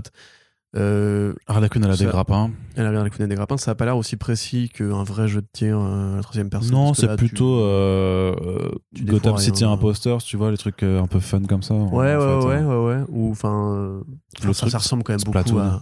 Ouais, Spl- Splatoon aussi. Ça ressemble quand même beaucoup à toute cette mode en fait du jeu multi où le but c'est juste de s'amuser, de faire du Mm. frag gratos et tout. Donc ouais, non, pourquoi pas. euh, J'avoue que, enfin, pareil, moi par rapport à la Suicide Squad, euh, c'est pas exactement ce que j'ambitionnais. Par rapport tu vois, à, la, à la scène où ils infiltrent le camp dans le film de Gun, Ouais. tu vois, moi j'aurais bien vu un jeu d'infiltration à la Arkham, un peu fun et tout. Enfin, un peu fun, un peu, justement, non, un peu euh, brutal et tout. Bon, là, clairement, on est dans le côté popcorn. euh, Les gens aiment bien la Suicide Squad parce que c'est parce que c'est une comédie. euh, Mm. Donc, on va faire un jeu comique, on va faire un jeu bourrin, on va faire un jeu où ça, où ça explose et tout. Euh, visuellement, je trouve ça toujours aussi désagréable. La DA est pas, ouais, un peu bizarre quand même. C'est hein, c'est vraiment ce côté. Fortnite du. Ouais, il y a un côté tout Fortnite est, de tout ouf, est quoi. bleu-violet, flashy, euh, pop, bonbon. Euh, non, c'est pas trop mon délire. Après, voilà, oui, si tu veux qu'on se fasse une partie. euh, Ah bah de toute façon on ira le tester, hein, on ira, on ira le tester. Tu mets, ah, tu es comme à Smash Bros peut-être, c'est ça, ouais, c'est ça. bah, Allez, bah, reste- pardon Reste tranquille. qu'on en reparle Reste bien tranquille. Pardon Je disais donc Pardon un nouveau trailer pour la série, enfin un premier trailer d'ailleurs, il me semble, un premier, non un nouveau trailer pour la série Peacemaker qui arrive donc euh, début janvier sur HBO Max, qui n'a toujours pas de créneau de diffusion en France. Euh, ma foi, avec du coup un pseudo Deadpool euh, aux côtés dans, dans ce vigilante complètement, complètement Je stupide. Ça a l'air cool quoi du coup. Ça a l'air très cool, franchement. franchement. hein. c'est- Mais c'est rigolo parce que quand on compare justement euh, cette première série euh, d'essai pour HBO Max, justement, qui est euh, Peacemaker, par rapport à ce qu'a proposé euh, Disney, enfin Marvel Studios, Disney, t'as vraiment l'impression que c'est un truc complètement différent avec la même, la même formule, entre guillemets. C'est-à-dire que c'est le côté, voilà, le héros un peu loser, qui va bastonner, un côté un peu urbain, un côté un peu mix comédie, action, dépression et tout. en gros, c'est un peu, c'est un peu la série Hawkeye si elle avait été filmée par euh, quelqu'un. Et, et pas, pas- pas par l'algorithme de caméra de Disney. Quel bâtard. Pardon. Non, mais parce que tu manques de respect aux gens qui depuis travaillent. j'ai rattrapé la, la- la fameuse scène avec le plan séquence, là, et je trouve ça tellement naze. Et du coup, ça me fait rire de voir que James Gunn, bah, ça reste quand même un mec qui s'est tenu en Quelle caméra. conséquence Sur le Euh, toit là? bagnole- euh, non, non, Non, ah. Ouais. Ah, le- la, la pas, course euh, poursuite là Voilà, c'est ça. Oh là Non, mais ça, c'est. Oh j'ai vu des gens vraiment s'extasier dessus. Oh là là. Ça déchire. Oh là là, non. Donc, tout ça pour dire Ouais. que euh, Peacemaker, ça a l'air bien, ça a l'air écrit, et en plus, ça assume ses intentions, où tu sais, il y a le côté. euh, C'était un vilain dans le premier, là, il, il dit lui-même qu'en fait, il faut finir par l'apprécier à terme, il dit je- Mhm. I'm a grower, not machin. Il y a un aigle. Il y a un aigle, et Igly, il est trop Il y a bien. Igly, Euh, il y a effectivement cette relation un peu frangin, euh, débile avec euh, Vigilante, qui est complètement méta par rapport au- aux comics, justement. Mm. L'équipe a l'air sympa, c'est très beau, c'est très généreux, ça a l'air super fandard. Euh, moi, John Cena, il me va bien, il, a l'air vraiment d'être à fond dedans et tout. Il est toujours en slip aussi. hein. Toujours en slip, effectivement. La musique, euh, James Gunn style, c'est vraiment, voilà, c'est dans la continuité, la continuité pardon, du travail de Gunn avec ses, ses salauds attachants, en fait, ces, ces gros nuls attachants euh, qu'il a Mm. toujours fait depuis euh, Guardians 1. Moi, enfin, le mec me déçoit pas. Euh, il continue à être bon, à être à, à régaler. En fait, vraiment, c'est le mot que j'ai envie d'utiliser. Il continue à régaler. Tout ce qu'il fait, grosso modo, tu sais que tu vas sortir en mode genre ah franchement c'était pas mal et tout, ah, ouais. bien marré et tout. Donc euh, ouais, franchement euh, big up et faites voilà faites des séries de metteurs en scène et pas juste des séries de commandes euh, un peu un peu nulles quoi. et on s'en sortira mieux. Allez, rendez-vous. T'as pas des- mis dans la, dans la news euh, que la série Pingouin a priori, enfin la série. Oui, oui, que, que Colin. Farrell a- allait reprendre son rôle, ouais, Voilà, effectivement. donc ça veut dire quand même que ça plutôt va attendu, avancer. quoi. Ouais. Parce que maintenant que Ouais. Batman est fini de tourner, peut-être que c'est la prochaine étape. Ce qui pareil est a priori une meilleure nouvelle que euh, plein de projets justement un peu plus nuls. Effectivement. Mais on en reparlera quand, quand on aura des, des- des- encore plus de détails euh, là-dessus. Et donc, on va terminer euh, ce podcast avec la partie euh, cinéma. Une première nouvelle, du coup, un film animé Metal Man est en développement par Ron Clements et John Musker, qui sont deux vétérans, deux pionniers de l'animation chez Disney, à qui on doit Aladdin, La Petite Sirène, ce genre de, de grands classiques de l'animation à l'ancienne de chez Disney. C'est de leur faute si vous chantez euh, des chansons de merde aux soirées karaoké, clairement. Et par contre, du coup, ça, ça, ça m'a juste interpellé parce que du coup, on avait parlé de- d'un d'un film en live action, Ouais. Metal Man, il y a, pas si longtemps, donc qui a priori, en fait, ne, On ne fera Oh, pas. ne se fera pas, ou alors peut-être que la personne, euh, c'était, je me rappelle plus. Barry. Voilà, euh, peut-être qu'en fait, qui parlait de, de ce film-là, en fait, de ce projet plutôt. C'est un peu bizarre parce qu'il disait que le film Bah, avançait, donc peut-être que c'était pas en fait un film sur lequel euh, c'était pas son projet là, mais que ça a été remplacé. euh, si en fait les Warner Bros a pas récupéré son projet à lui pour, euh, ouais, le pour faire un transformer, film. Ouais. mais il est pas annoncé dans le truc donc. euh, Non, pas du tout. Non. peut-être qu'en fait Ils lui ont mis une grosse disquette comme ça là. Après, Barry Sonnenfeld, ça fait un bac, il a plus vraiment de carrière et que Mm. c'était assez logique. Il en parle depuis quasiment 10 ans, ça n'avançait pas et que lui qui en parlait, Warner, on n'a jamais parlé. Donc, euh, bah, qu'est-ce que tu veux C'est c'est la vie. Ouais. Euh, donc, les Metal Men, voilà, qui selon les versions sont soit des robots créés par un scientifique euh, avec différents types Dr de Magnus. Dr Magnus, ou bien euh, une équipe un peu à la Fantastic Four qui en fait s'est retrouvée transformée après une expérience un peu, un peu bizarre. Voilà, personnage emblématique du Silver Age, qui a priori sont encore une fois dans la catégorie des personnages cultes et sous-estimés que par, par beaucoup de gens. Je crois qu'ils ont travaillé un peu avec Métamorpho à un moment donné. Euh, Après, c'est chelou, hein. franchement, voilà, le je connais Metal Man, très c'est moi, chelou je- de ouf. euh, tu sais qu'il y, que y aura pas. été réutilisés dans Metal aussi. Ouais, ouais, ouais, ouais, bah ouais, parce qu'il y avait, toute façon, il y avait, même- il y avait même une série euh, Metal Man de euh, Dan qui avait été faite où ils avaient inventé un nouveau Metal Man avec le Nth Metal Mhm. qui était voilà, super important dans. c'est la euh, dernière série de Dan Didio. dans partir, Metal. Tout à fait, c'est son baroud d'honneur chez DC Comics. Comme Quel quoi, voilà, On a retenu le. c'était waouh, trop bien. Mais après, elle était pas, elle était pas trop nulle, tu vois. Mais après, je t'avoue que les Metal Man, ça fait partie de, de ces personnages au- au- avec lesquels moi j'ai un petit peu du mal à accrocher, tu vois. Alors qu'il y a des trucs super bizarres que j'adore, mais je sais pas, les Metal Man m'ont jamais vraiment parlé, tu vois. Et moi, ça, je pense que ça devrait, si, si on pointait du doigt le bon run à lire, mais honnêtement, je- Mm. je- toujours pareil, le manque de temps, etc. Mais voilà, en tout cas, c'est cool que voir que Warner Bros. fait aussi de l'animation à côté. Euh, c'est typiquement Ouais. le, genre, le de personnage que tu peux faire à part d'un univers sans impliquer qui que ce soit d'autre de héros Ah, costumés. ouais, complètement. ouais. Donc euh, oui, il y a moyen de s'amuser. Après, je me pose animation la question. 2D, euh, là, pas, pas 3D, j'espère. hein. Pas un truc pour gamins comme Crypto Super Ah bah, par vois. contre, je pense que ça, tu peux oublier. hein. C'est quand la dernière fois que Bah. le studio a fait un truc, un long métrage ciné en, 2, en 2D, quoi. Oh, bah, Spider-Verse, c'est pas complètement 3D non plus. hein. Ah, qu'est-ce que tu racontes? C'est complètement de la 3D Spider-Verse. Ouais, c'est C'est des dessins plaqués sur des modèles 3D. Oui, mais c'est- quand même, Oui, oui, bien sûr. Mais, tu, vois ce que je veux dire dans le style, Oui, tu oui, vois. ça- évidemment. Ah oui, non, C'est mais pas ça, comme oui. Pixar. euh. Viser ça, c'est- c'est c'est- c'est envisageable, mais après, Ouais. peut-être pas avec les Metal Men. Enfin, Bah, pourquoi pas C'est loufoque, hein. Ça peut être marrant, ça peut être complètement. Je pense que ça peut être méta aussi. oui, oui, pas, bah, on verra. Voilà. Euh, pourquoi pas Moi, je serais chaud aussi. Hein. En Je tout cas- demande qui a aimé. Ça euh, rend curieux. Et euh, qu'est-ce qui rend curieux aussi? Je n'ai pas de vanne là-dessus, donc on va continuer avec la news d'après. Moi, Euh, moi, j'ai plein de vannes là-dessus. là, Qu'est-ce qui rend curieux Non, non, non, rien du tout. Vas-y, vas-y. Non, non, non, rien. C'est c'est les blagues pas très euh, micro-friendly. Ok. Alors, Kevin Feige affirme que si Daredevil doit revenir dans le MCU, ce sera bien Charlie Cox. Prêt, Paris, gagné, boum boum, t'as perdu. Tu me dois un kebab. Hmm, Voilà. Il, est dans, il est dans le doc. hein. C'est pas le pari. Je vais te relire le pari du doc, quand même, parce que tu prends trop tes aises sur ce genre de choses. Et voilà. Regarde, donc c'est vrai c'est vrai qu'on l'a ouvert, on a un, un document, faut, d'ailleurs faut qu'on vous donne le lien qui s'appelle First Print, les paris kebab. Et donc le pari c'est il y a Daredevil, Charlie Cox dans Spider-Man No Way Home. Ce n'est pas Ouais. la même chose du tout, ce n'est pas du tout la même chose, Corentin. pas, mon. On va, on va discuter, toi. Ouais, ouais, bah on verra. On n'a pas vu le film, hein, alors on enregistre ce podcast, ni, ni moi, ni non, non, euh, non, Corentin on- spoil le film, rien, donc il n'y a pas de hein. spoiler C'est- du tout. C'est hein. vraiment juste un pari bête euh, et inutile. Donc, euh, ouais, alors, ça veut tout dire et ça veut rien dire. Ça veut à la fois dire que si un jour ils font Daredevil, évidemment, ils prendront Charlie Cox parce que c'est pas non plus des, des enfoirés totaux. Mais, euh, mais voilà, dans, dans, dans l'idée, ils ils n'annoncent pas de projet ou de film, de série Daredevil, etc. Par contre, comme on l'a déjà dit, moi, ça me paraissait assez bizarre de faire une série Echo sans, Daredevil, parce que c'est là qu'elle est apparue et c'est euh, un personnage qui a longtemps été relayé au second plan dans la vie de Daredevil. Et parce que c'est la fille adoptive du Kingpin, donc qui dit euh, Echo dit Kingpin, qui dit Kingpin dit Daredevil, c'est comme ça que ça marche, même si beaucoup de gens considèrent que le Kingpin est un vilain de Spider-Man, c'est quand même, je suis désolé, plutôt un vilain de Daredevil. On peut se passer du Kingpin dans l'univers de Spider-Man, on peut pas s'en passer dans l'univers de Daredevil. Donc euh, c'est vraiment cool si ça se fait. Moi, j'avoue que même si j'étais pas forcément euh, très confiant, je finis par me dire que honnêtement, je préfère avoir un mauvais Daredevil chez Marvel Studios pour boucler la boucle parce que la saison 3 se terminait quand même de manière un peu abrupte et, euh, il y a quand même pas forcément de vraie fin, de vrai payoff euh, à cette série qui pour moi était vraiment très cool. Donc juste le revoir, c'est le genre de fanservice qui me plaît en fait.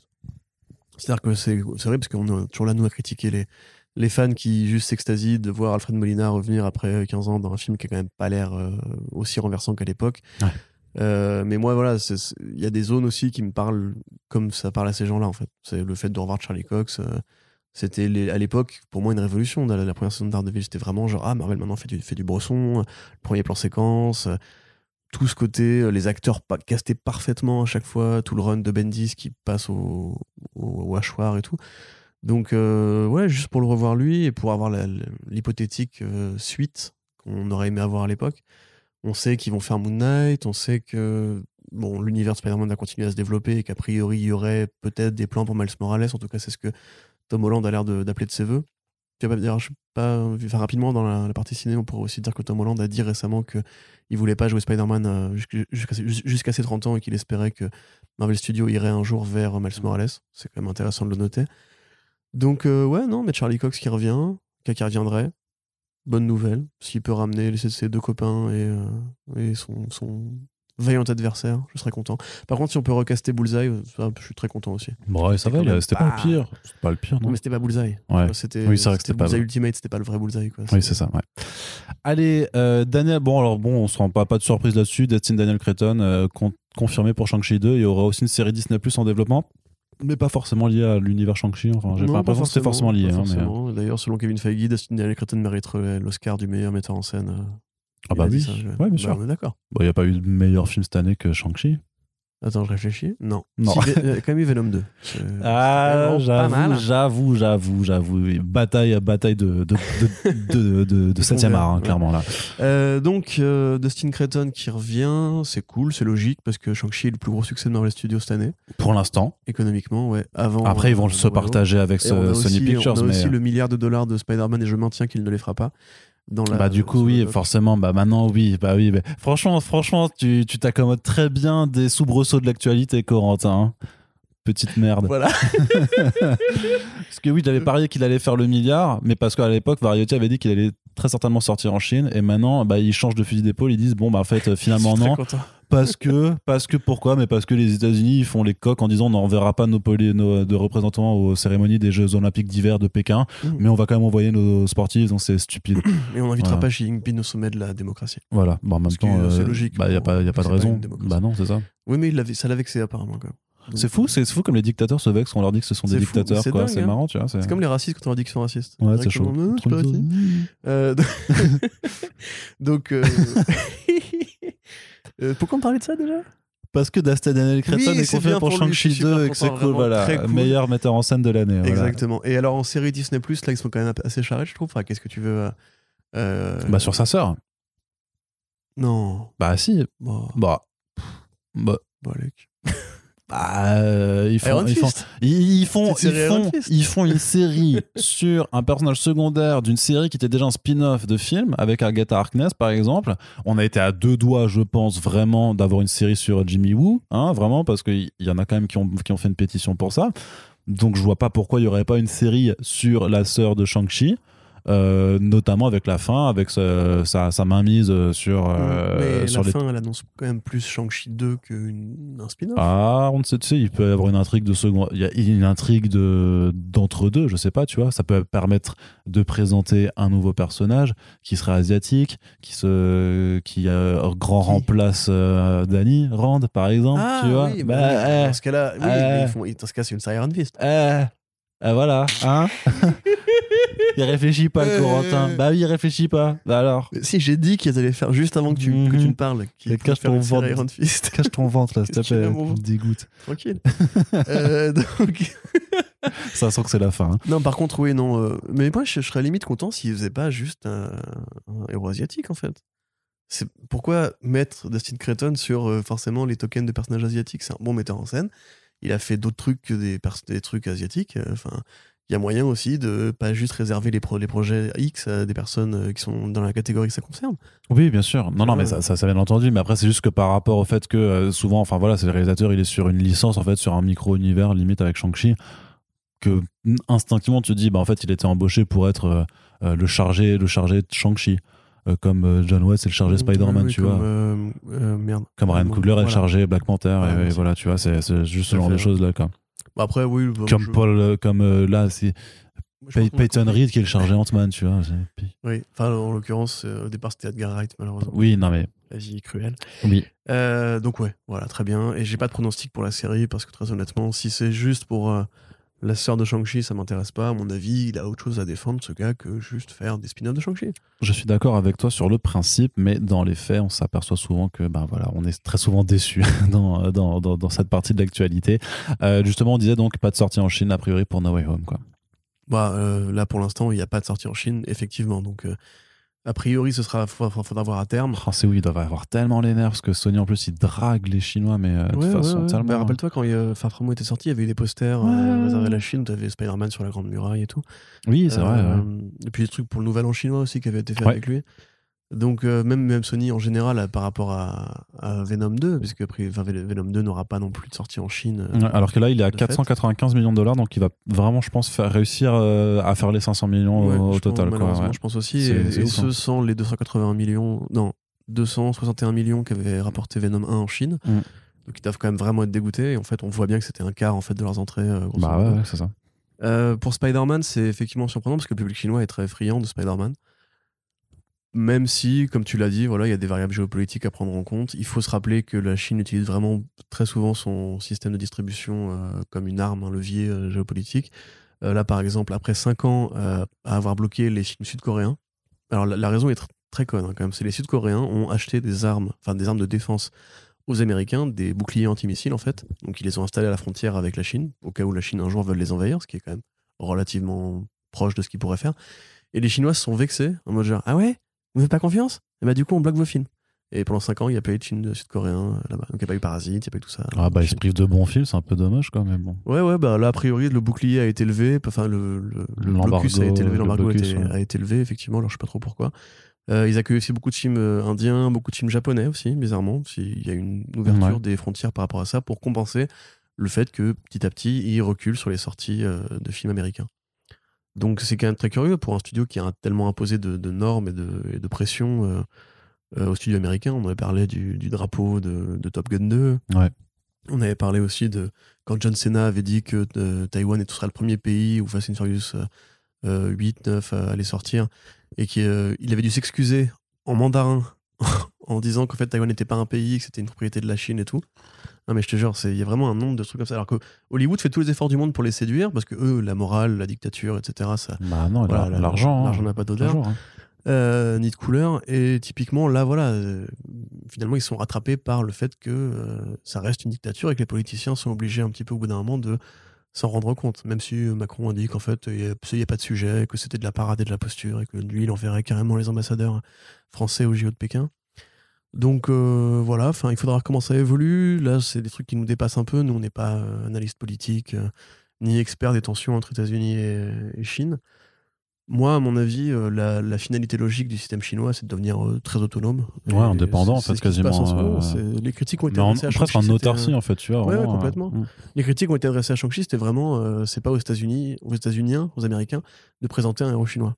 C'était leur rhétorique, c'était euh, ça, c'est c'est- c'est l'appropriation culturelle. En plus, euh, ils ont choisi un mec qui, qui, alors, je crois qu'ils ont fait des critiques sur le physique. Oui, non, ils ont fait des critiques sur le physique parce que a priori, c'est soit c'est, alors je sais plus si c'était, ça correspondait pas assez en fait aux critères de beauté euh, de Chine et que du coup ils avaient exprès choisi des gens qui sont considérés comme moches pour se moquer en fait de- des Chinois. Voilà, c'est grosso ça. modo. Donc C'était- l'argument, en fait, euh, c'est une rhétorique nationaliste comme on en a en France quand Arsène Lupin est joué par un noir, sauf que c'est pas vraiment Arsène Lupin, mais c'est pas grave parce que vous êtes con. Euh, voilà, c'est les mêmes. Il y a des problèmes comme ça dans tous les pays. La différence, c'est que la Chine est plus puissante et peut se permettre de bloquer l'importation de films étrangers parce qu'ils ont un, un système qui marche en local. Il y a des films chinois qui, qui rapportent beaucoup, beaucoup d'argent et comme ils sont soutenus par l'État et qu'il y a une propagande d'État pour soutenir les produits chinois, ben voilà. Enfin, c'est à mon avis, en fait, cette course vers le marché chinois qu'Hollywood a entretenu pendant plus de dix ans, bah, elle va se tarir en fait, parce que il y a des problèmes Mhm. que tu peux pas juste esquiver avec un ah là, moi je suis pas politique, je refuse d'entrer dans, dans ce jeu-là. Surtout qu'en plus c'est faux parce que Disney a quand même sponsorisé et produit Mulan euh, dans les conditions qu'on sait, avec Ouais. l'actrice qu'on connaît. Ouais, ouais, bah, Donc c'est c'est quand même bien qu'ils finissent par se faire attraper. Pour moi, c'est une très, une très bonne nouvelle et on le rappellera jamais assez. Joker a fait un milliard sans sortir en Chine et avec un budget de 55 millions. Donc c'est possible, c'est pas une utopie, c'est pas une chimère. Il faut juste trouver la bonne formule, il faut juste trouver le bon projet et à la limite baisser les budgets si les films rapportent moins. C'est pas de la science-fiction non plus. Hmm. Tu vois, c'est là actuellement, oui, Shang-Chi ra- rapporte peu d'argent, même s'il a fait un bon score, parce que bah, il a quand même coûté 200 millions. C'est quand même dingue d'ailleurs de se dire ça. S'il avait, s'il avait tourné en extérieur, euh, qu'ils avaient réduit les coûts, euh, qu'ils avaient Ouais, mais tu peux, pas, tu, 120 peux, tu millions. peux pas faire de grandes batailles avec un dragon géant euh, dans, dans ce cas-là. Ouais, non, vois. mais je suis d'accord, mais regarde Dune, Dune, il coûte moins cher que Shang-Chi et il est quand même super beau le film, tu vois. C'est vrai. C'est quand même bizarre d'ailleurs de se dire ça aussi. C'est Dune est quand même beaucoup beaucoup plus beau. On dirait qu'il a coûté beaucoup beaucoup plus cher, pas du tout en fait. Mais donc voilà, moi, mon avis, c'est, et c'est ce que je dis depuis même très longtemps, et ça, je pense que ça, ça ne va pas arriver. En fait, le cinéma sera mort avant que les, les, les Tu, studios euh, se remettent en question la, les, les, les- l'exponentialité des, des budgets. Euh, à mon avis, voilà, ce qu'il faudrait, ce serait juste faire des films plus raisonnables, plus modestes, avec d'autres techniques qui coûtent moins cher et qui donc permettent à ce que même un, un score moins Ouais, mais c'est important c'est fait par des gens qui sont syndiqués. Du coup, Disney préfère en fait utiliser les, les studios d'images de synthèse où il n'y a pas de syndicat pour, Ouais. euh, parce que ça, Mais- voilà, ça leur pose moins de problèmes. Et c'est vrai que moi, ça m'avait vraiment choqué dans les, les extraits de Making of de Shang-Chi de voir que la scène juste de, de garage de voiture en fait était euh, tournée en studio en fait qu'ils n'étaient pas dehors c'était il y avait Ah juste ouais. la voiture mais derrière l'hôtel en fait c'est fake quoi. enfin c'est ça je trouve ça ouf quoi C'est vrai que c'est assez dingo, mais Ouais. on parlera un jour de la Screen Actors Guild et de tous ces trucs qui ont été mis en place pour protéger les travailleurs et qui maintenant sont niqués parce que on peut tout faire, même les figurants en imagerie de synthèse. Ouais. Allez, on termine avec quand même une bonne nouvelle, une excellente nouvelle même, un truc de le feu de Dieu. C'est le premier teaser trailer de Spider-Man Across the Spider-Verse Hey. Part 1. Du coup, donc euh, double effet qui se coule quand même pour déjà ce teaser qui nous parvient et qui déjà euh, en l'espace de deux minutes enterre littéralement tout de nouveau, tout ce que euh, le cinéma live action de super-héros a fait depuis 2018. Voilà, c'est tout. Il y a, y a y a rien à dire. C'est mais non, mais non, mais les gars de Sony Pictures Animation, c'est ouf. hein. Moi, je trouve à chaque fois, je suis épaté de la bicéphalité de cette entité qui, d'un côté, te sort des trucs comme Venom 2 et Morbius, et à côté, t'as des, je sais pas, pour moi, c'est des gens, tu sais, qui sont avec des chemises grises, qui font la gueule tout le temps, tu vois. Ils sont tristes, il pleut sur leur bâtiment, et à côté, il y a un petit, il y a un autre studio qui est radieux, ensoleillé, avec que des gens qui sont ultra frais et tout, qui sont trop cool et qui font du coup Spider-Verse quoi. Mais je veux dire comment comment tu ne peux pas ne pas être déprimé quand tu fais un truc sur quand, tu bosses sur Venom 2 genre le mec qui est à, l'animation en train d'animer le, le, le, le goût là le truc gluant de Venom comme ça dans une scène qui veut rien dire tu vois. Et, et à côté t'as l'autre qui fait eh vas-y moi je suis en train d'animer Spider-Man 2099 là dans un univers vas-y qui reprend un peu les, la patte graphique de Rick Leonardi tout ça. Tu te fais, tu fais du kiff tu vois. Il y en a il y en a un il est déprimé et l'autre l'autre il vit sa meilleure vie. Non mais c'est ouf tu vois c'est enfin soutien du coup aux gens qui bossent sur Venom 2 et big up aux autres sur Spider-Verse du coup parce que et voilà. Et en plus part 1 donc ce sera en deux ce sera une trilogie. Quelque part c'est attendu au final parce qu'il faut faire des trilogies. Et clairement le Across the Spider-Verse c'est vraiment là pour montrer que et le teaser le montre aussi qu'on va vraiment se balader dans des univers. Sauf que vu que c'est des gens bien euh, chez euh, Sony Pictures Animation ils ont compris que pour chaque univers va y avoir une direction artistique différente. Donc ça va être encore plus de style graphique. Coucou Enfin, Kevin Feige. ça pff, ce qu'il fallait faire avec What If, hein, tu sais on en avait Bah parlé oui, tu vois. Mais bah là c'est trop bien c'est juste euh, oui trois fois oui. J'avais moi j'avais peur hein, de, de- du, du, du côté euh, on fait la suite donc ce sera peut-être moins sincère ce sera peut-être moins après on sait pas peut-être que le film non. sera moins je sais pas on, ne sait pas Non, voilà non. mais de ce que ça montre moi moi c'est non seulement ça m'a rassuré mais ça m'a encore plus enjaillé que jamais franchement le 22 de le- Jump Street, du 21 de Jump Street. Ouais, non, mais le- le- vraiment, le- les 30 dernières secondes où ça passe de- dans les deux univers, la, la façon dont c'est animé, le cadrage, les. Ah là là, mais c'est tellement incroyable, c'est euh, trop bien, c'est trop parce bien, que quoi. Mais, et Chris Miller, c'est des mecs qui ont compris en fait comment faire du bigger, badder, que ce soit pas juste débile. Ouais. C'est justement tout le propos de, de Jump Street 2, c'est le côté. euh, bon, bah, Ouais, le clair, premier ouais. a marché, personne n'y croyait, et étonnamment, on nous demande à nous de faire une suite et on nous fait un chèque plus gros. Euh, c'est quand même Oscar du meilleur film, hein, le premier, enfin, le meilleur film d'animation, hein, le premier. Donc euh, voilà, maintenant je pense qu'ils ont vraiment euh, carte blanche et qu'ils peuvent vraiment aller dans les endroits très bizarres. Enfin, ils ont déjà annoncé, hein, il y aura le Spider-Man de- du, du Sentai original. Il se peut aussi que justement le succès de Spider-Verse qui a rejailli sur la franchise principale, peut-être, donne des idées à terme à Marvel Studios qui, comme on l'a dit, euh, je pense qu'il reste l'idée de faire de faire euh, Miles Morales un jour. Tom Holland, qui en, voyant le teaser, a dit Putain, c'est trop bien, j'adorerais apparaître dedans. Et euh, Chris Miller, qui, ou Phil Lord, je sais plus, qui a retweeté en mode Appelle-moi petit. Donc il se peut qu'on ait un crossover avec le vrai Tom Holland en plus un jour. J'y tiens pas forcément, mais bon, ce serait marrant. Donc ouais, directement, t'arrives dans l'univers, tu reconnais un peu les codes, etc. Et dès que ça chiffre de réalité, t'as cette générosité dans les postures, dans les silhouettes, dans les lignes de fuite, les déformations des traits, euh, la patte colorimétrique qui est extraordinaire. Euh, le, le- le 2099 qui effectivement, enfin, fluo, pop. euh, Enfin, c'est merveilleux, quoi. Et les effets de toile qui sont géniaux. Donc, c'est c'est immédiatement séduisant. Et le premier Spider-Verse, on, on a un peu, même moi, hein, que je l'ai vu, j'ai pas été soufflé. Il a fallu que je le revoie plusieurs fois et que je, m'in- je m'intéresse au procédé pour comprendre à quel point c'était génial.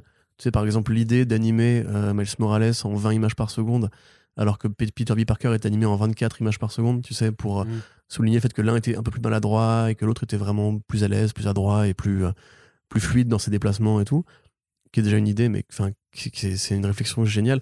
Le travail de Pemberton sur la musique aussi, où il faisait composer, après il, faisait imprimer un vinyle, comme ça il pouvait le scratcher avec une autre ré- réorchestration derrière et tout. Ça, c'est. Enfin, c'est vraiment un produit d'esthète, en fait, qui a l'air d'un film d'animation euh, juste pop et fun, mais en fait. un produit d'esthète qui vient des States. Jeu de mots, tout ça. Non, franchement, ça va. Franchement, ça va. Tu, tu, tu t'es- Il est trop dans ce podcast. On s'arrête là.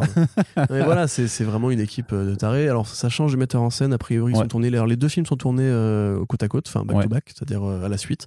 Ouais. Donc, ça veut dire qu'on n'aura pas à attendre aussi longtemps. entre Non, c'est pour l'année prochaine, c'est déjà pas prévu. hein, C'est 2023. Et a priori, c'est le film d'octobre 2023, du coup. Pour faire à l'octobre Mais ça 2022. veut aussi dire, a priori, qu'il n'y aura pas un esprit anthologique comme il y avait entre le 1 et le 2, où on change le trio de réalisateurs à chaque fois.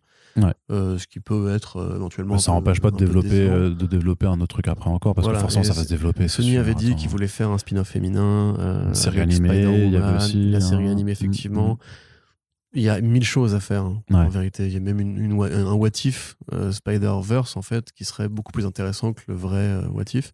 Mm. Ou en tout cas plus réussi visuellement. Après, chacun, chacun ce qu'il veut. Ouais, ouais, c'est ça. Mais euh, ouais, non, enfin, c'est. C'est génial, effectivement. Dès, dès l'instant où le, le teaser est sorti, euh, c'est tout, le monde, tout le monde qui a dit Ah ouais, No Way Home. C'est quoi Ok. C'est quoi No Way No Way qui? No Way 1 No Way où? Ouais, et donc on aura quand même deux trucs euh, multivers Spider-Man euh, dans la foulée. Ouais, non, mais je suis, euh, je suis, je suis, je suis content. Je suis très très content. Je suis ravi. Vraiment, je, je n'attends, euh, je ne vis que pour ça à présent. Ouais. Grosso modo, c'est Ouais, peut-être un peu triste. ça, mais, Ouais, c'est franchement, mais mal je suis, pour ça, voilà, ouais. je suis, je suis tellement saucé, je suis vraiment trop heureux. Donc euh, 2022, il y aura au moins une chose de bien en 2022 et ça sortira en octobre. J'en suis persuadé. Corentin. C'est la fin de ce podcast déjà. Et oui, on se quitte.